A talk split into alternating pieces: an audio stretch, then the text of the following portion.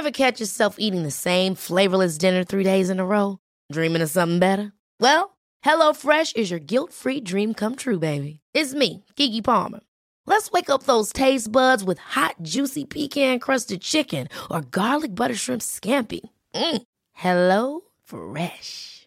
Stop dreaming of all the delicious possibilities and dig in at HelloFresh.com. Let's get this dinner party started.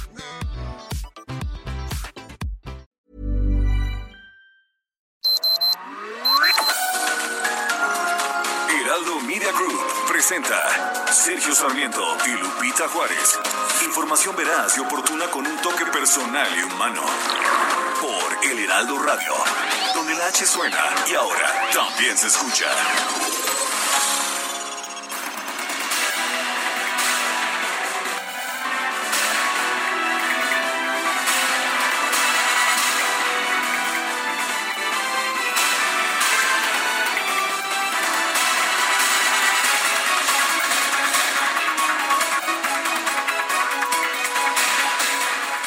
Fiscalía General de la República denunció que socios de José Ángel El Mochomo realizaron millonarios depósitos a cuentas del personal del Juzgado Segundo de Distrito en procesos penal- penales federales del Estado de México. Esto para que se liberara a este, a este presunto delincuente. Eh, la Fiscalía recordó que el 24 de junio la Policía Federal ubicó al inculpado en Metepec, allá en el Estado de México, después de que se mantuvo oculto por cerca de seis años y que enfrentó dos órdenes de aprehensión en 2014 sin ser detenido. Al ser presentado a ese juzgado, la juez María del Socorro Castillo Sánchez decretó el auto de libertad porque, según ella, no había valor en las pruebas presentadas y en 2014, sin embargo, sí fueron válidas y admitidas en el juicio que se inició en aquel momento contra el Mochomo y su hermano Mario, el sapo guapo por delitos contra la salud, delincuencia organizada y portación de armas de fuego. Tampoco se revisaron 21 pruebas aportadas en ese año, por lo que la Fiscalía General de la República ha apelado este fallo. La Subprocuraduría Especializada en Investigación de Delincuencia Organizada, la CIEDO, obtuvo de una juez una orden para intervenir los teléfonos del juzgado y de su personal y estas señalan el cohecho por varios millones de pesos realizado por diversos individuos cercanos al imputado. Este personal del juzgado eh, que decretó la libertad de esa persona, motivo por el cual, junto con otras razones legales, se obtuvo el arraigo de José Ángel el Mochomo. Bueno, pues parecería que hay actos de corrupción que llevaron que llevaron a, a la liberación de El Mochomo, a quien la verdad histórica del ex procurador Jesús Murillo Caram acusaba de ser la persona que ordenó el secuestro y el asesinato de los 43 normalistas de Ayotzinapa. Son las 7 de la mañana con dos minutos, 7 con dos minutos. Hoy es viernes 3 de julio del 2020. Yo soy Sergio Sarmiento. Quiero dar a usted la más cordial bienvenida a El Heraldo Radio. Lo invito a quedarse con nosotros. Aquí estará bien informado, pero también podrá pasar un momento agradable ya que siempre hacemos un esfuerzo por darle a usted el lado amable de la noticia, siempre y cuando la noticia lo permita. Guadalupe Juárez, ¿cómo estás? Buenos días. Hola, ¿qué tal Sergio Sarmiento? Muy buenos días para ti amigos, un gusto como siempre poder saludarlos. Les tengo información que tiene que ver con pues estos, eh, ya sabes, cárteles que han estado pues haciendo presencia en el territorio nacional, que cada vez se sienten pues en distintos estados de la República y el Centro Nacional de Inteligencia informó al gobernador de Jalisco, Enrique Alfaro, de amenazas en su contra de presuntos integrantes del cártel Jalisco Nueva Generación que encabeza el Mencho Nemesio Oseguera Cervantes. El mandatario estatal es uno de los servidores públicos amenazados por estos delincuentes junto con el secretario de Seguridad Ciudadana de la capital Omar García Harfush y el titular de la Unidad de Inteligencia Financiera de Hacienda Santiago Nieto, entre otros como están los nombres de Marcelo Ebrard, el canciller, y también Alfonso Durazo, el responsable de seguridad a nivel federal. De acuerdo con información que se dio a conocer en la reunión del Gabinete de Seguridad de la semana del 8 al 12 de junio, se alertó sin que hubiera pues eh, más eh, pruebas, eh, se alertó de que había amenazas para estos funcionarios y también se informó a Alfaro de la existencia pues de inteligencia sobre una supuesta intención de realizar acciones en su contra. Esto se da a conocer días después, como ustedes saben, del ataque en contra de Omar García Harfuch, quien, pues como ustedes saben, permanece hospitalizado después de recibir tres impactos de bala y dos ingresos a quirófano. En otros temas, cuatro de los seis estados de la frontera norte están entre los diez que tienen el mayor repunte de casos acumulados de COVID-19 en las últimas dos semanas. Esto pues ha llevado a restricciones a la movilidad y filtros en los cruces desde Estados Unidos. Los estados son Coahuila, que está en primer lugar nacional, donde entre el 18 de junio y el 2 de julio los casos acumulados crecieron 108.6%, Nuevo León con 95.76%, Sonora con 84.03% y Tamaulipas con 75.5%.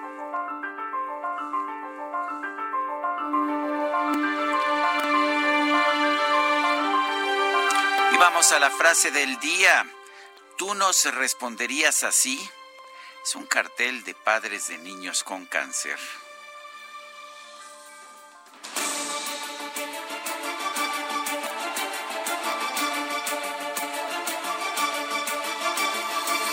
Y sí, somos preguntones. Ayer preguntábamos temprano en la mañana si se repitiera hoy la Ah, no, esto era de anteayer, ¿no? Déjenme irme a la pregunta de ayer. A dos años de su elección, su opinión del gobierno de Andrés Manuel López Obrador es positiva. 4%, negativa 94.1%, indiferente eh, es 1.9%. Recibimos 6.934 votos. Y esta mañana ya temprano coloqué en mi cuenta personal de Twitter arroba Sergio Sarmiento la siguiente pregunta. ¿Hay realmente una escasez de medicamentos para niños con cáncer? Ya ve usted que el gobierno dice que no y pues los padres de los niños con cáncer y muchos médicos dicen que sí. Bueno, pues estamos recibiendo las siguientes respuestas. Que sí nos dice el 72.3%, que no 7%, no sabemos 20.8%. En 34 minutos hemos recibido 1.194 participaciones. Son las 7 con 7. Las destacadas del Heraldo de México.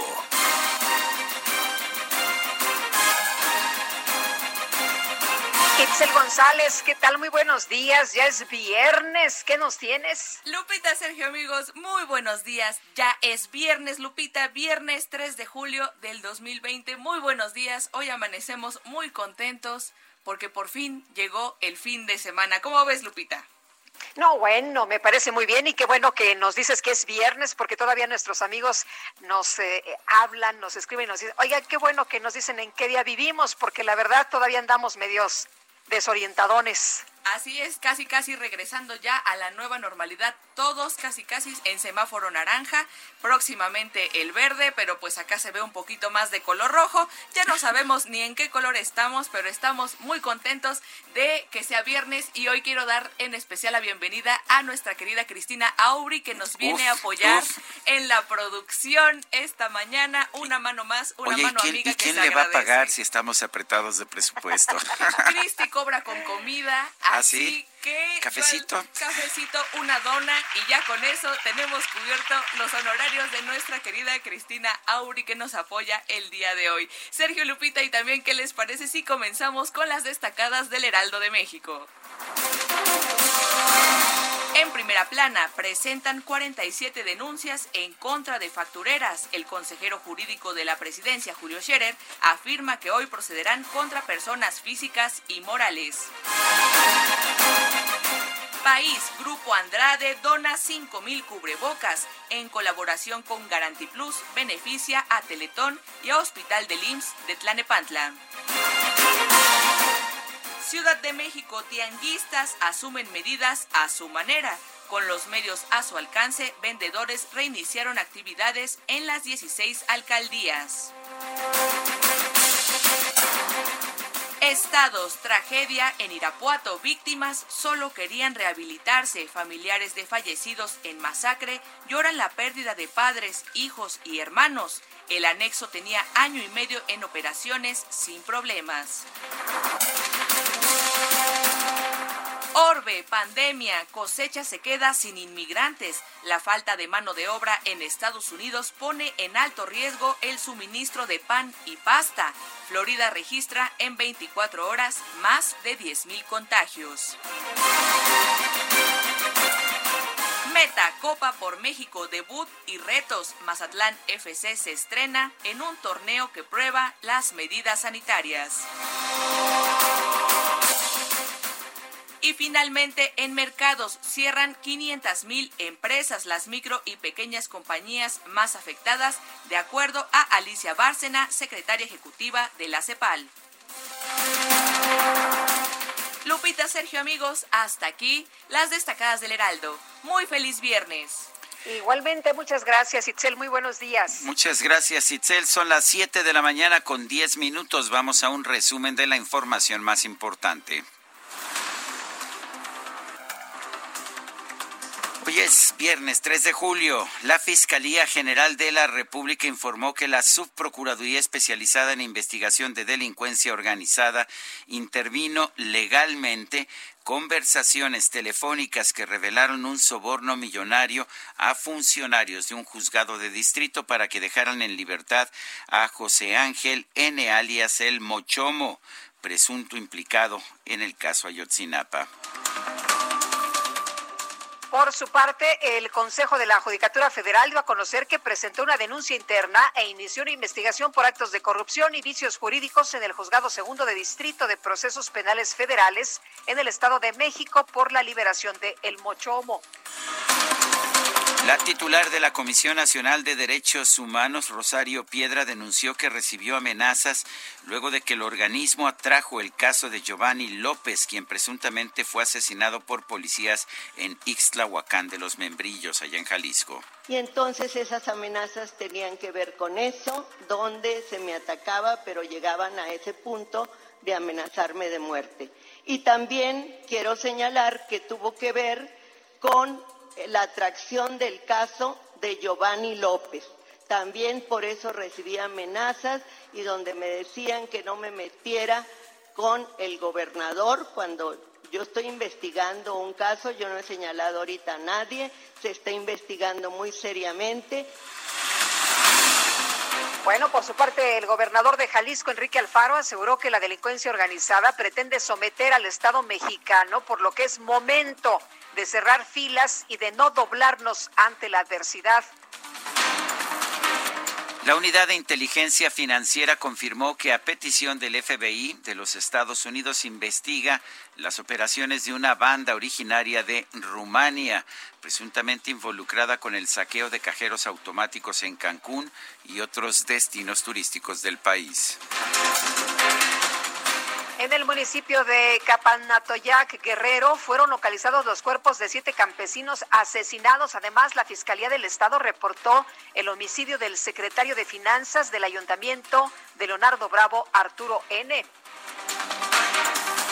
En su reporte, observaciones sobre violaciones a los derechos humanos cometidas durante la contingencia sanitaria de COVID-19, la Secretaría de Gobernación reveló que la delincuencia organizada aplicó sus propias medidas contra el coronavirus en localidades de Guerrero, Sinaloa, Nayarit y Veracruz, las cuales van desde imponer toques de queda hasta amenazar al personal médico.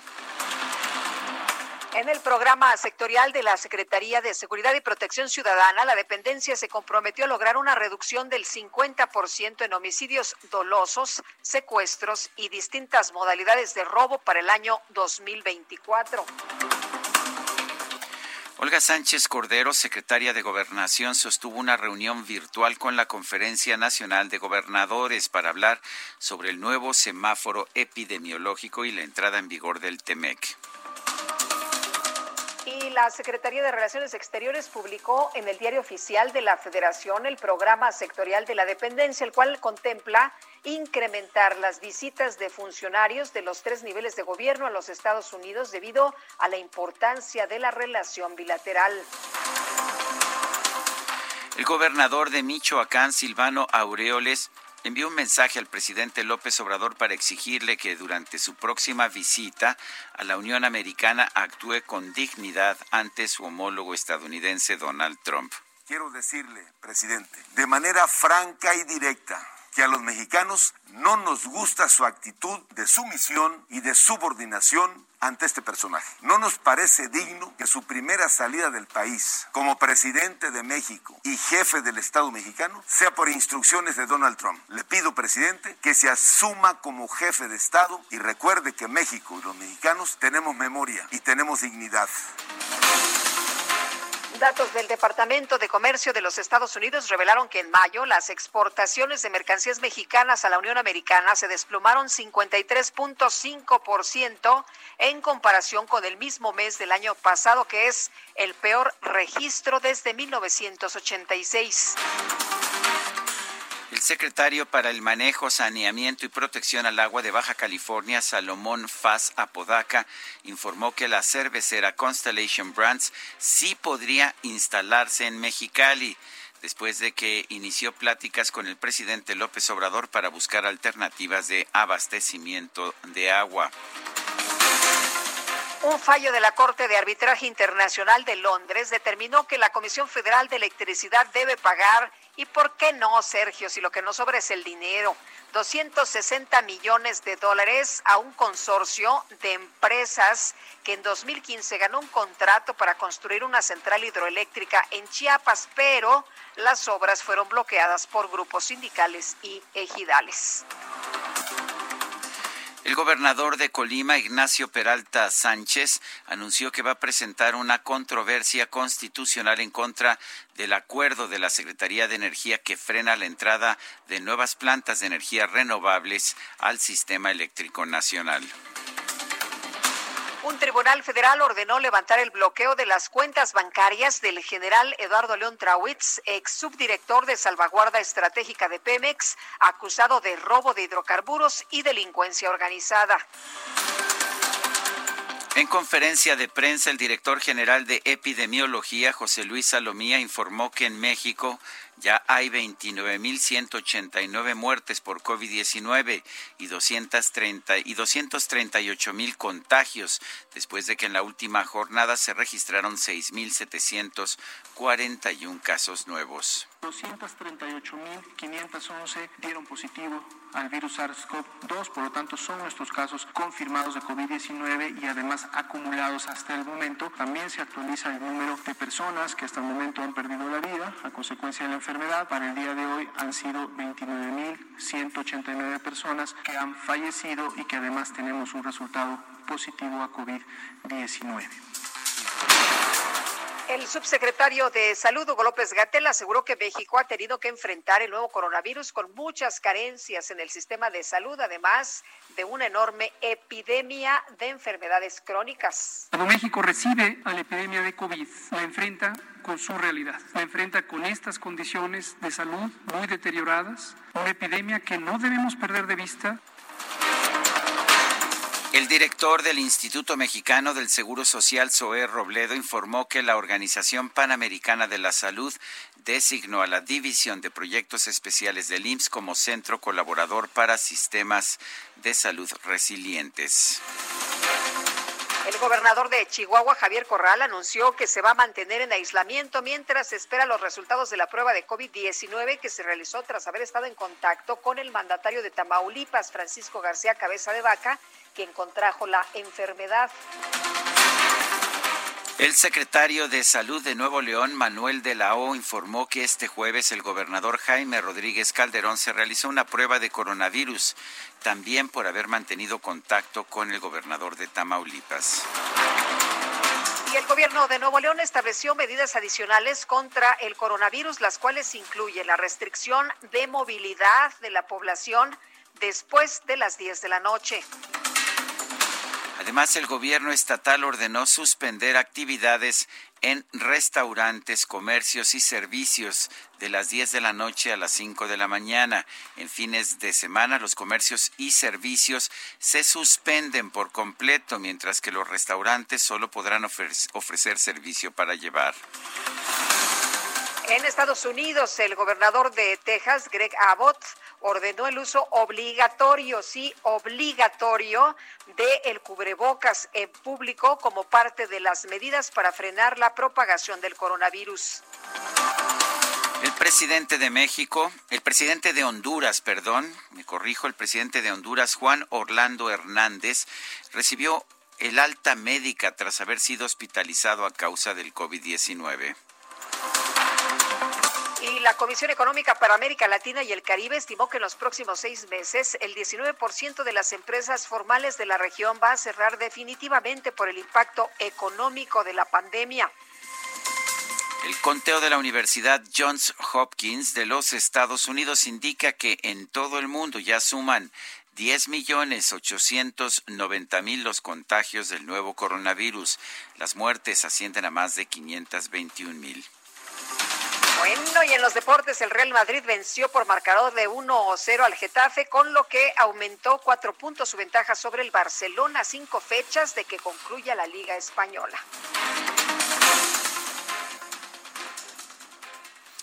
Y son las 7 con 21.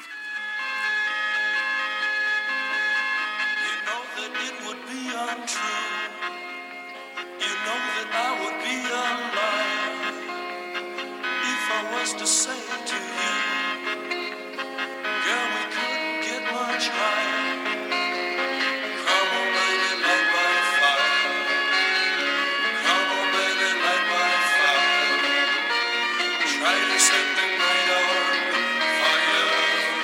de esos personajes que dejaron su huella en toda una generación. Jim Morrison, el cantante de los Doors, Falleció en París el 3 de julio de 1971, tenía 27 años de edad. Eh, aparentemente murió de una sobredosis de heroína, pero nunca se, nunca se hizo una autopsia en su caso, de manera que la causa de su muerte quedó siempre en la oscuridad y ha sido objeto de numerosas discusiones. Su tumba allá en, pues en un cementerio muy muy significativo de París, el Père Lachaise, se ha convertido en un centro de peregrinación. Vamos a estar escuchando a Jim Morrison del grupo The Doors, si te parece, Guadalupe, eh, que empezamos con esta, Light My Fire, quizás el primer gran éxito del grupo Los Doors. Pues me parece muy bien, mi querido Sergio.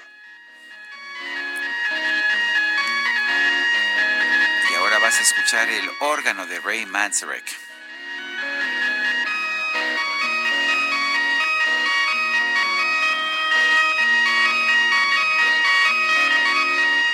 esta canción ahí en los años 60, fines de los años 60, eh, cómo marcó, marcó la vida de tanta gente. En 1967 se dio a conocer Light My Fire. Eh, la pieza fue escrita por Robbie Krieger y bueno, pues se convirtió en un exitazo en el verano del amor de 1967. Y lo que son las cosas sigue siendo un éxito en este verano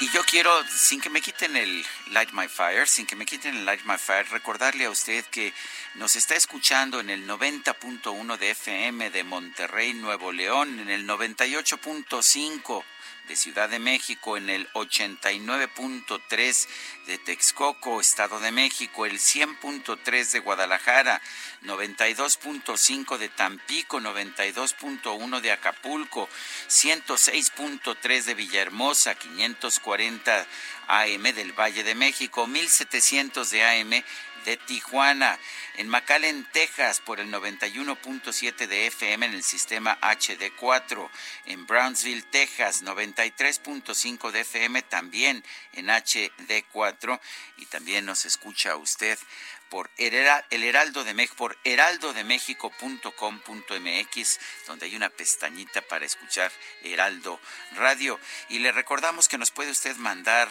mensajes, ya sabe usted, reconocimientos, saludos, abrazos, mentadas de progenitora, todo lo que usted quiera al 55 2010 96 47. Regresamos en un momento más.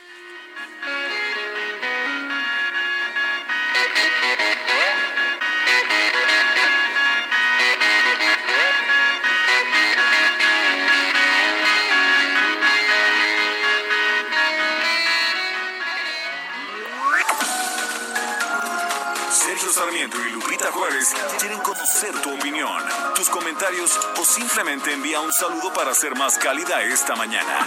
Envía tus mensajes al WhatsApp 5520 109647.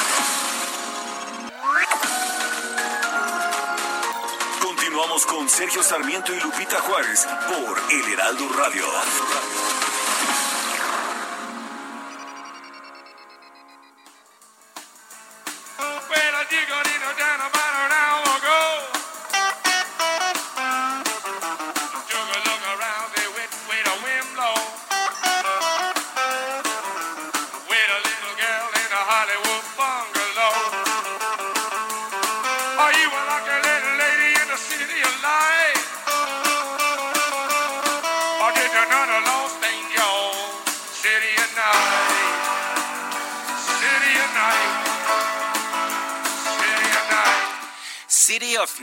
La ciudad de la noche.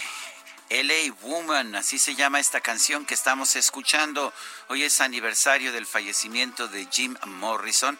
Hoy es todo un héroe y la gente lo recuerda pues con un toque romántico. Era un hombre muy problemático, adicto a las drogas.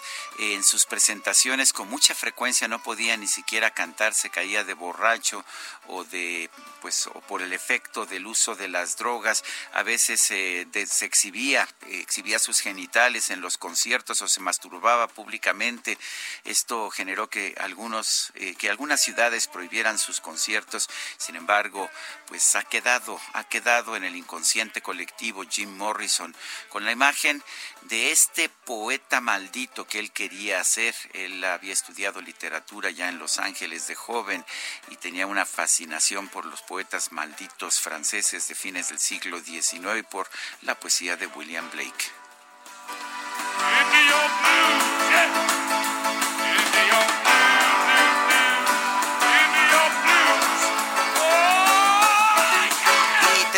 Mensajes de nuestro público, Guadalupe Juárez. Tenemos muchos mensajes, como siempre, los cuales agradecemos. Una forma de acallar a los opinadores cuando a los poderosos algo de lo dicho no les gusta es la mordaza, y me refiero no solo al medio civil en particular, sino también a los políticos en turno. Eso es corrupción, lo que nos dice Ari PL.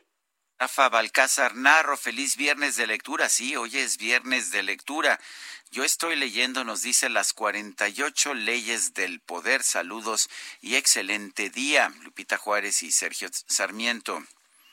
Y Felipe Trujillo dice, me parece que la encuesta debería ser más específica en cuanto a si Cofepris es obstáculo para el abasto de medicamentos y yo creo que sí lo es. Finalmente, este desabasto de medicamentos oncológicos se debe específicamente a un cierre, una clausura por parte de Cofepris de la planta en México que producía estos medicamentos oncológicos. Pensaron que era muy fácil, pues vamos al mundo y los adquirimos. Resulta que no es tan fácil adquirir tantos medicamentos oncológicos.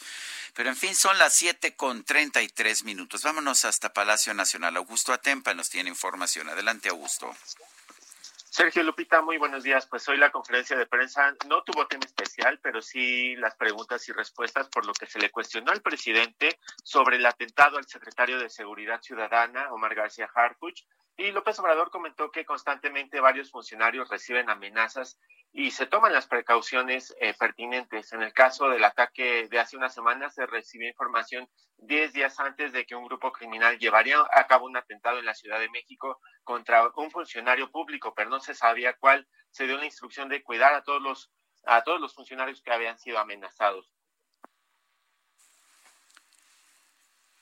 Sí, Augusto se nos fue la comunicación. Así es, vamos. Oye, pues es importante lo que nos está revelando el presidente esta mañana, ¿no? Que eh, tuvieron información 10 días antes de que un grupo iba a trasladarse a la Ciudad de México precisamente para llevar a cabo un atentado y se mencionaba a los posibles blancos. De hecho, se ha dado información desde Palacio Nacional en el sentido de que el secretario de Seguridad Ciudadana de la Ciudad de México tenía este reporte, se le avisó 10 días antes de la intención de un grupo criminal de atentar contra su vida y no sé si ya regresó a Augusto. Ya tenemos a Augusto Atempa, sí, te, nos fuiste un momento, Augusto, adelante.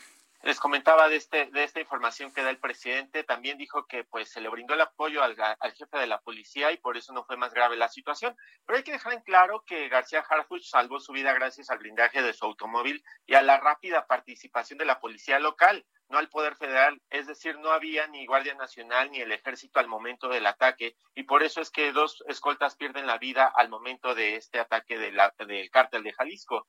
Sobre el ataque al centro de rehabilitación, el presidente dijo que, bueno, el centro de rehabilitación de Guanajuato, el presidente informó que se sigue investigando el caso. Son hechos muy lamentables porque se, eh, bueno, los jóvenes que fueron asesinados fueron asesinados de manera directa y hay versiones de que en los centros de rehabilitación, según el presidente, están los representantes de las bandas y pues que estos no están registrados legalmente, pero detalló que continúa la investigación para detectar y detener a los responsables. Ustedes se acordarán que hace unos días López Obrador mencionó que él ha sido el presidente más atacado en los últimos 100 años pues hoy lo volvió a reiterar, señaló que hay personas que reciben dinero para atacar al presidente, exhortó a sus adversarios pues donar parte de ese dinero y de esa manera él les daría permiso para que lo sigan atacando. López Obrador informó que los directivos de Twitter México aceptaron acudir a una conferencia eh, de prensa para informar el funcionamiento de la red social y que expliquen cómo operan los boots. Eh, los exhortó a que lleven una lista de clientes y cuánto invierten en la generación de esos boots. También los ciudadanos, empresas como eh, partidos políticos, que son quienes atacan la investidura presidencial. Y sobre la rifa del avión, el presidente expuso que se sigue avanzando en la rifa. El próximo lunes informará cuántos boletos se han vendido y sobre la venta del avión también informará cómo llevan a cabo esta venta, porque hay que recordar que ya había interesados, pero pues la pandemia detuvo todas estas, eh, estas pláticas con estos empresarios. Sergio Lupita, el reporte. Augusto Atempa, muchas gracias. Muy buen día. Buenos días. Pues, Continúa, Lupita, sí. Sí, Sergio, y bueno, reitero, llama la atención que el gobierno, como lo está dando, lo está revelando el presidente Andrés Manuel López Obrador, tuviera esta información diez días antes. Dicen que por eh, trabajo de inteligencia y hay quien ya está señalando que por qué no se actuó de mejor manera evitando pues que se agrediera a Omar García Harfush. En fin, pues seguramente tendremos mucha discusión a este respecto. Y la Fiscalía General de la República denunció que socios de Ángel Selmo Chomo realizaron millonarios depósitos a cuentas del personal del juzgado segundo de distrito en procesos penales federales del Estado de México para que lograran la liberación del inculpado. Sí, la acusación es directa. Eh, recordó la Fiscalía que el 24 de julio la Policía Federal ubicó al inculpado en Metepec, del Estado de México, luego de que se mantuvo oculto por cerca de seis años e incluso enfrentó dos órdenes de aprehensión en 2014 y no fue detenido. Al presentarlo al citado juzgado, la juez María del Socorro Castillo decretó el auto de libertad porque no encontró valor en las pruebas que se presentaron y que en 2014 sí fueron válidas y admitidas en el juicio que se inició en ese momento contra él y su hermano Mario, el sapo guapo, por delitos contra la salud, delincuencia organizada y portación de armas de fuego. Tampoco se revisaron 21 pruebas aportadas ese año, fíjese, por, por lo que la Fiscalía apeló de inmediato. La Subprocuraduría Especializada en Investigación de Delincuencia Organizada obtuvo de un juez una orden para intervenir los teléfonos del juzgado y de su personal. Intervenciones señalan el cohecho por varios millones de pesos realizados por diversos individuos cercanos al imputado a personal del juzgado referido para que decretara la libertad de dicha persona, motivo por el cual, junto con otras razones legales, se obtuvo el arraigo de Ángel C. Por la noche se difundió la presunta grabación de la conversación entre un intermediario del juzgado y la madre del mochomo, la señora Francelia S., en la que se escucha cómo planean el pago presuntamente millonario a un funcionario judicial que se encargará de que la jueza María del Socorro Castillo firme la libertad del inculpado. Vamos a escuchar parte de lo que se dijo. Bueno, señora Juan, buenas tardes. Buenas tardes. Me comentó el señor Rafa que me comunicara con usted. Estoy haciendo un MP, me voy disculpando. Ah, sí, porque me decía de lo que habíamos quedado, pero no quedado hasta mañana. Sí. Ajá. ¿Sí? ¿Cómo, perdón? Eh, no, se cortó un poquito. Sí, no sé, para que me dijo que, me, eh, que le urgía hablar para a usted. Ajá. Ajá. Sí, pero acabo de llegar de a dónde voy a terapia. Ya, ok, ok. Ajá. Oiga, pues mire, le, le, comento primero los avances. Este, le comento primero los avances para a ver, informarme. Como usted sabe, ya se presentaron las pruebas y los alegatos en la mañana. Ajá. En compañía del licenciado Arturo pasamos ahí con la persona que nos está ayudando y bueno, ya nos comentó que ya tiene también listo el, el trabajo, ya nomás nos estaba esperando con las pruebas para agregarlo, hacerlo valer y que tuviera todo sustento, entonces ya estaba completo. Entonces, lo, lo que llevó él ya también lo... ¿Mandé? Lo que hizo el licenciado Arturo ya también. Ah, pues fue lo que se hizo en conjunto. Ah, lo que hicieron en conjunto. Los Ajá, son todas las pruebas, todo, todas las pruebas, pues ya está. Ajá. Ajá. ¿Vale? Ya todos los precedentes, todas las pruebas, todo. Ya está. Ya está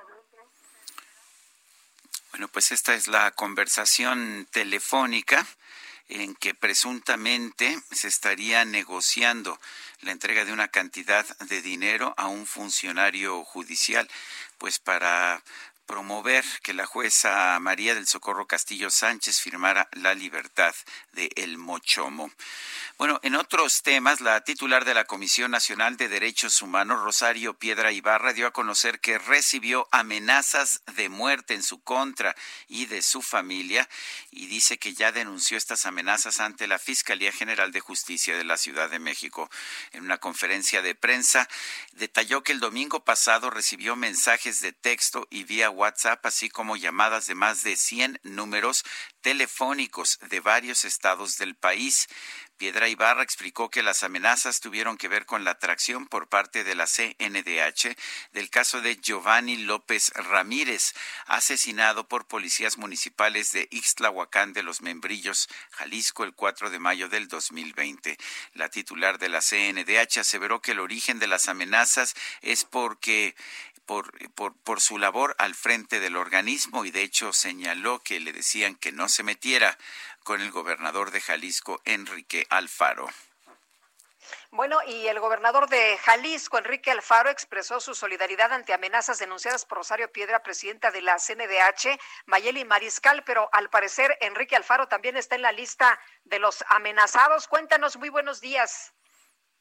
Muy buenos días. Así es, el gobernador de Jalisco, Enrique Alfaro Ramírez, él expresó su solidaridad y respaldo a Rosario Piedra Ibarra, quien denunció estas llamadas de muerte. Lo que comentó Enrique Alfaro es que nuestro país enfrenta un enemigo en común, la delincuencia organizada, que pretende someter al Estado mexicano que es momento de cerrar filas y sobre todo no doblarse ante, ante la adversidad. Fue parte del mensaje que posteó en sus redes sociales el mandatario de Jalisco.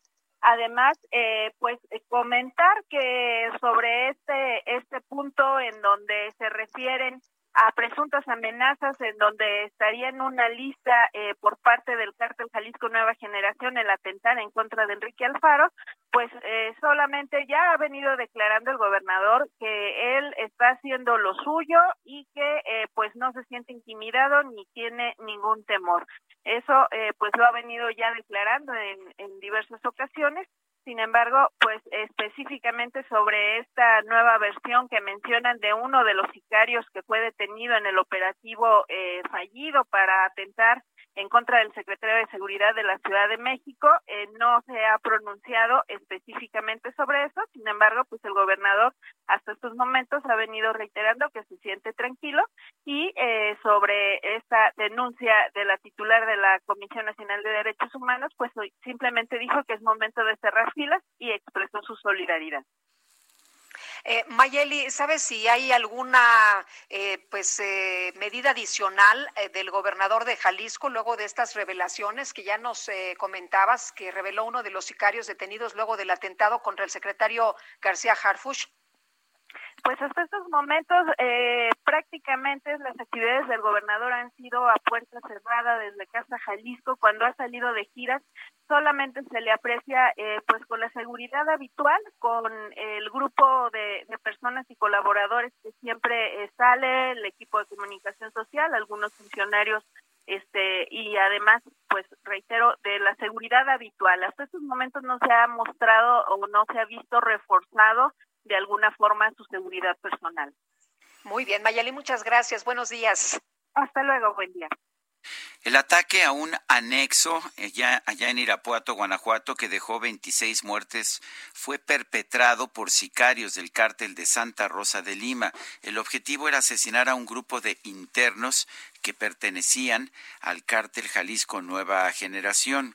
Gabriela Montejano nos tiene la información. Adelante, Gabriela. Hola, ¿qué tal? Muy buenos días. Bueno, el presidente municipal de Irapuato el día de ayer no descartó que este ataque al anexo en la comunidad de Arandas tenga que ver con la rivalidad entre grupos de la delincuencia organizada y confirmó que son 26 las personas que han muerto y otras cinco que resultaron lesionadas.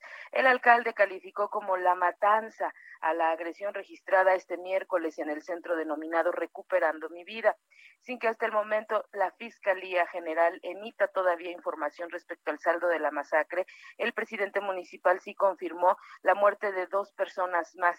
24 murieron en el lugar y dos más murieron en el hospital. El presidente dijo que presuntamente siete hombres armados llegaron al lugar en dos vehículos e ingresaron para asesinar a los internos. El presidente municipal afirmó que en Irapuato han ubicado a 47 centros de este tipo, en los cuales solo tres están regularizados, 15 están en trámites y 29 operan fuera de la ley. Ricardo Ortiz dijo que ya sostuvo una reunión el día de ayer con el gobernador Diego Sinué Rodríguez Vallejo y representantes del Gabinete de Seguridad, en donde se planteó la posibilidad de que estos anexos sean simplemente una fachada para los propios cárteles delictivos. Sin embargo, al preguntarle concretamente si este caso había tenido que ver o está relacionado con alguno de los eh, grupos del crimen organizado, él dijo que ese es tema de la fiscalía y que habrá que investigarse. Dijo que sería eh, aventurado el eh, señalar a alguno de los grupos delictivos. Ese es el reporte desde Guanajuato. Bueno, pues muchas gracias, Gabriela. Gabriela Montejano. Buenas tardes. Bueno, y en otras cosas, Sergio, hemos escuchado de las nanopartículas, estas que pueden prevenir el COVID, y lo escuchamos de la propia eh, secretaria de Gobernación, Olga Sánchez Cordero. Todavía el otro día veía ahí a Martí Batres con una fotografía que posteó en sus redes sociales hablando precisamente de estas gotas que decía él, pues prácticamente muy buenas. Pero vamos a conversar con Gabriela León. Ella es ingeniera bioquímica industrial egresada de la Universidad Autónoma Metropolitana, que diseñó un suplemento eh, que crea, pues eh, creado con nanotecnología mexicana que eh, ayuda, de acuerdo con la información que tenemos, a fortalecer el sistema inmunológico. Pero le preguntamos directamente a ella qué te parece. Me parece muy bien esto? Gabriela León, buenas, eh, buenos días, gracias por tomar nuestra llamada. A ver, cuéntenos de estas nanopartículas, porque pues hay temores en estos tiempos de que pudiéramos estar ah, viendo productos sin ningún, sin ninguna consecuencia realmente, pero que se pudieran presentar como productos milagro. Hola, muy buenos días, Lupita. Muy buenos días, Sergio. Hola. Pues gracias por, por la invitación a su programa. En efecto, este es un suplemento alimenticio desarrollado con nanotecnología. Tenemos 12 años nosotros de investigación científica para poder decir que estas nanopartículas de extractos cítricos más zinc hoy son consideradas un suplemento alimenticio que, como ustedes bien dicen, ayuda a fortalecer el sistema inmunológico. Creemos que hoy esta es justamente una de las fortalezas que todos debemos de buscar, tener un sistema inmunológico alto, fuerte, pues para evitar justamente eh, enfermedades infecciosas. Gabriela, el, simple hecho de, depositar estas gotas, ¿esto significa que ya no nos va a dar COVID, que estamos protegidos? Pues mira, yo sí creo que tener un sistema inmunológico fuerte te protege y te puedes tener obviamente mucho menos riesgo de contraer infecciones. Yo creo que los suplementos alimenticios han estado comprobados a lo largo de muchos años que nos ayudan justamente a eso, a fortalecer el sistema inmunológico. Nosotros hoy estamos también documentando científicamente varios casos que ya tenemos, pues para comprobar que sí se sube el sistema inmunológico y que evidentemente hay un menos riesgo de contagio y que podemos transitar pues de una manera más tranquila y confiable en esta emergencia sanitaria que está viviendo el mundo. Eh, Gabriela, ¿cómo funcionan estas nanopartículas? ¿Cómo fortalecen el sistema inmunológico?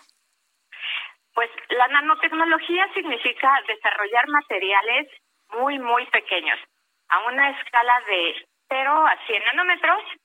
¿Y hasta, qué quiere decir un nanómetro? Es el dividir un milímetro un millón de veces. Entonces, al tener esta pequeña escala, la nanopartícula lo que puede es ser mucho más efectiva y tener pues una mejor absorción. Es una nanopartícula con extractos cítricos que son totalmente naturales, más zinc, que también el zinc está comprobado que ayuda a fortalecer el sistema inmunológico. Bueno, entonces... Eh, sí, adelante, Lupita. No, no, adelante. Bueno, el, eh, aquí ha habido pruebas médicas que señalen que efectivamente fortalece el sistema inmunológico. Como suplemento alimenticio eh, tenemos toda la normatividad que se cumple con COFEPRIS.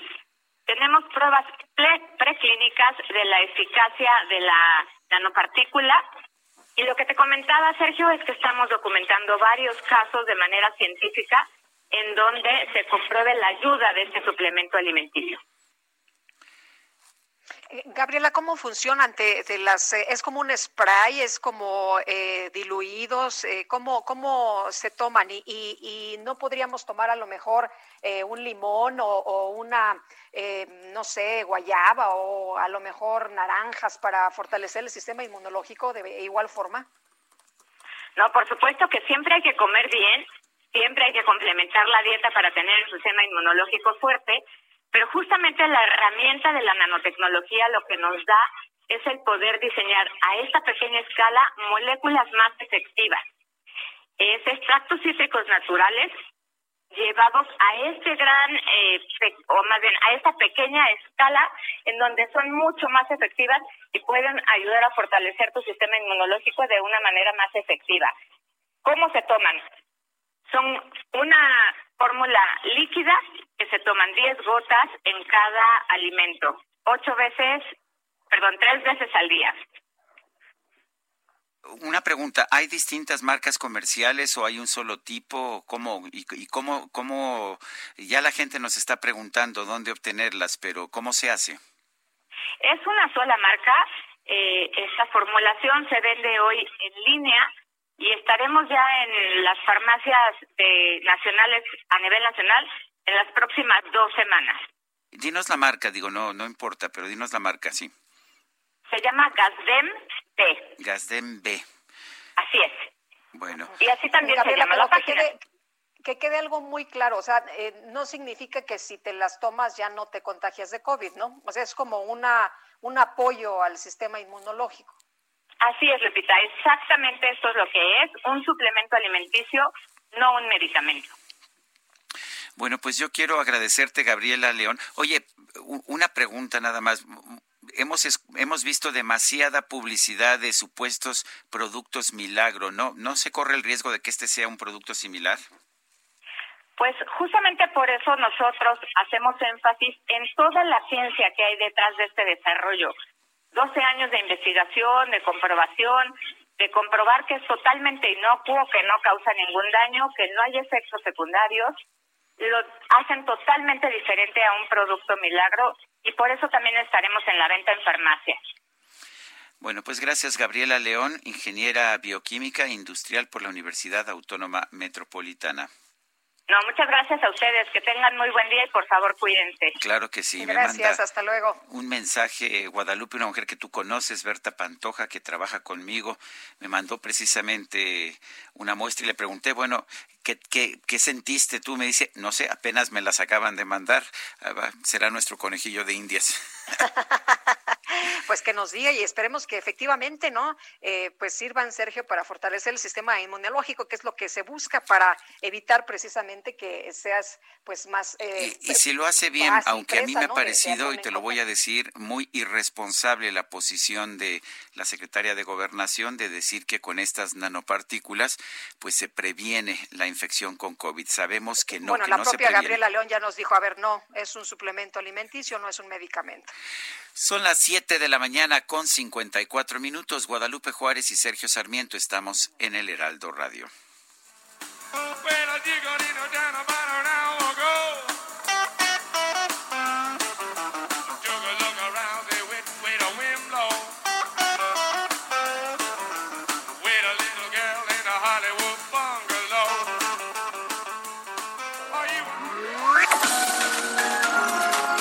Sergio Sarmiento y Lupita Juárez quieren conocer tu opinión, tus comentarios o simplemente envía un saludo para ser más cálida esta mañana. Envía tus mensajes al WhatsApp 5520 109647.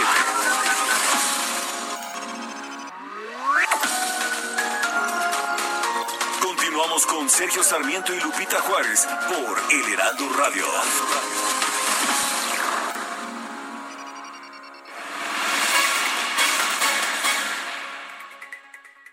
Buenos días, ¿qué tal? Los saludamos con mucho gusto Adri Rivera Melo y Mónica Reyes porque les pedimos pongan mucha atención, paren oreja, tengan a la mano lápiz y papel. Vamos a platicar del cubrebocas más famoso conocido en el mundo. NV95, ¿verdad, Adri? Buenos Así días. es, mi querida Moni, muy buenos días. Me da mucho gusto verte como todas las Ay, mañanas.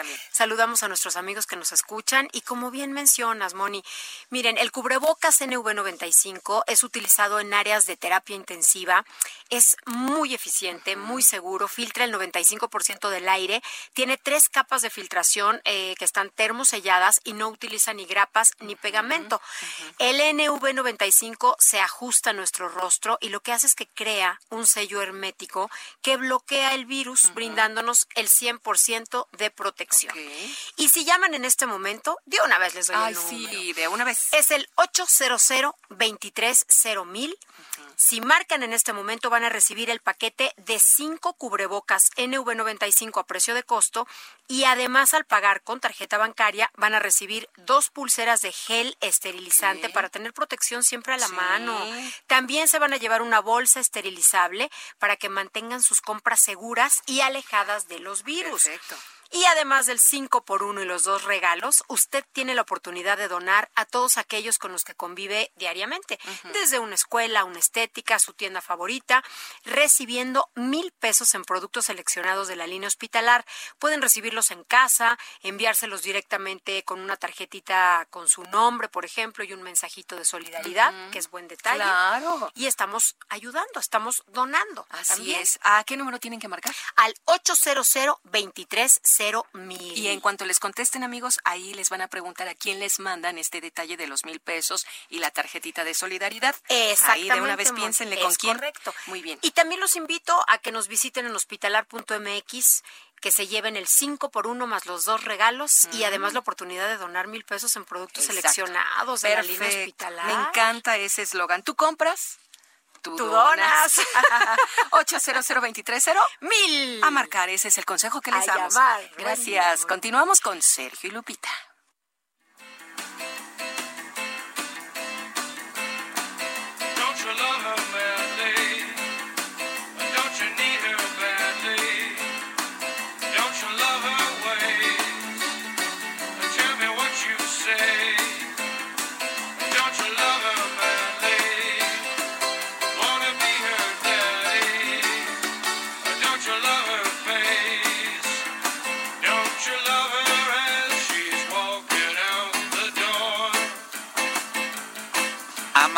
Locamente es lo que está cantando Jim Morrison, lo estamos recordando en el aniversario de su fallecimiento. Él murió el 3 de julio de 1971. Y en la hora de las complacencias, esta es para Chava Rock. Ese es un como chaborruco. No, ¿verdad? No sé, Chava, que, que te vaya a contestar, pero pues así, así está en Twitter, el Chava Rock, que ha sido nuestro radio escucha ya por muchísimos años, Sergio. Oye, y nos dice Rodolfo Contreras desde Querétaro, buen día, el problema no es el color del semáforo, lo es la irresponsabilidad civil generalizada que tenemos a seguir cuidándonos, al menos por respeto al prójimo. Y bueno, que ya casi estamos en verde, ¿no? Es lo que nos han dicho, que pues eh, ya mero. Bueno, eh, por otra parte, Beto Reynoso nos dice, The Doors, perfecto para iniciar el fin de semana. Y Jorge- Saludos desde Ameca, Jalisco. Jorge Mandujano, los escucho haciendo mi caminata matutina. Don Jorge, debería de invitarnos porque yo la verdad, híjole, eso del ejercicio, cómo me cuesta. Ya hace falta, ¿verdad? Y dice Sí. Salvador Luna, buen fin de semana para Sergio y Lupita y todo el equipo, recordando el aniversario de fallecimiento de mi padre, Salvador Luna Ibarra, que será mañana 4 de julio. Ya son cuatro años. Don ya tan Salvador, rápido, cuatro años, qué fíjate, barbaridad. don Salvador Luna Ibarra, una de las grandes voces de la radio, de las grandes voces, además un, un hombre entrañable, ¿no es así, Lupita? Muy amoroso, muy agradable, muy culto. Eh, lo, lo extrañamos sin duda, mi querido Sergio. Son las 8 de la mañana con cinco minutos. El pronóstico.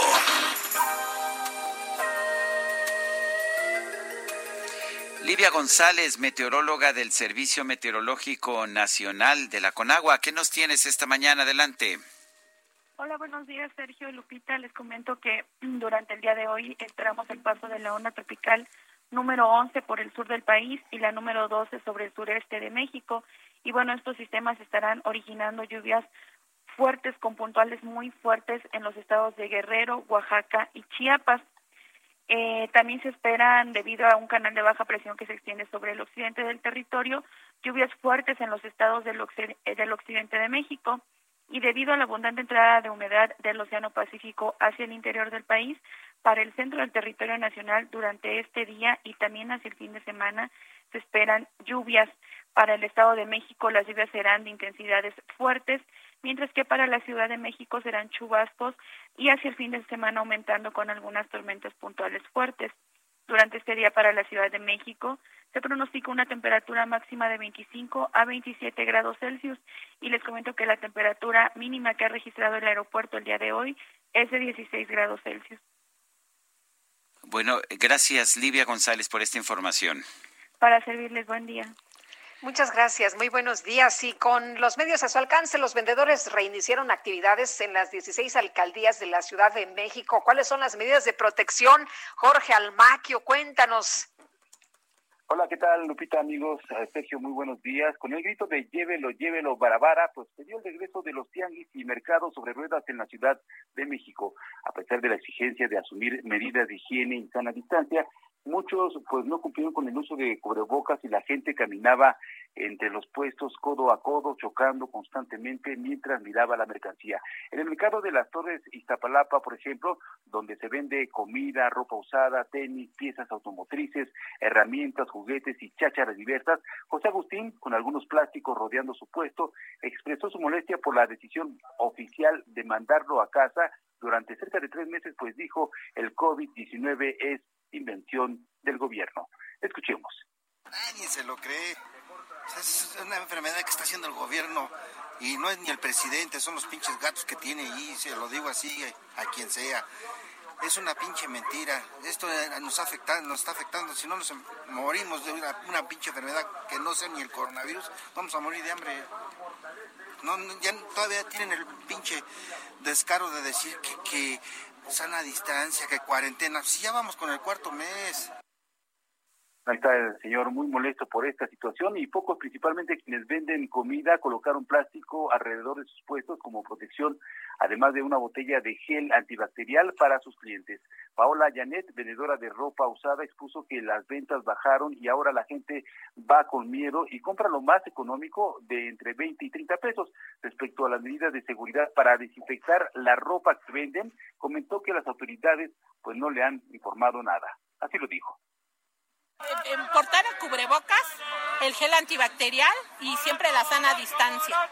Siempre eso va a quedar ya. Bueno, vamos a seguir trabajando, pero con las nuevas normalidades que dijeron. Todos los delegados y por parte de la delegación han venido a checar que traigamos el cubrebocas, el gel y rociar el cloro cada dos horas. Para la ropa que... No, a la ropa no se le puede porque es cloro. Ese, pues no nos han dicho cómo trabajarla los delegados, nada más nos dijeron que así, que regar el cloro, pero en el piso. Y bueno, una situación generalizada que se dio en este recorrido en los tianguis y principalmente en el de las torres es que, bueno, la gente dice que no tiene dinero, que hay que comprar muchas cosas para, pues, evitar y dar sanidad a sus puestos y por lo pronto ahorita, pues, todavía no tienen dinero después de que tres meses dejaron de trabajar. Sergio Lupita, amigos, el reporte que les tengo.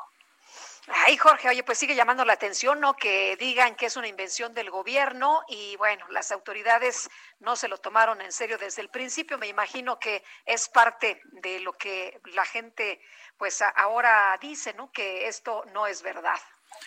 Así es, todavía están en esta situación, efectivamente, ya la escuchamos. En fin, muchas gracias, Jorge. Que tengan buen día, hasta luego. Bueno, 29 mil muertos después y la gente dice que esto pues que esto es una invención. Y una persona de nuestro público, Lupita, uh, eh, la Caligot, nos recuerda que ayer también fue aniversario luctuoso de Jacobo Zabludovsky. Así es. Así es, y yo no lo recordaba, dice que José Antonio Mid subió a las redes fotos con él.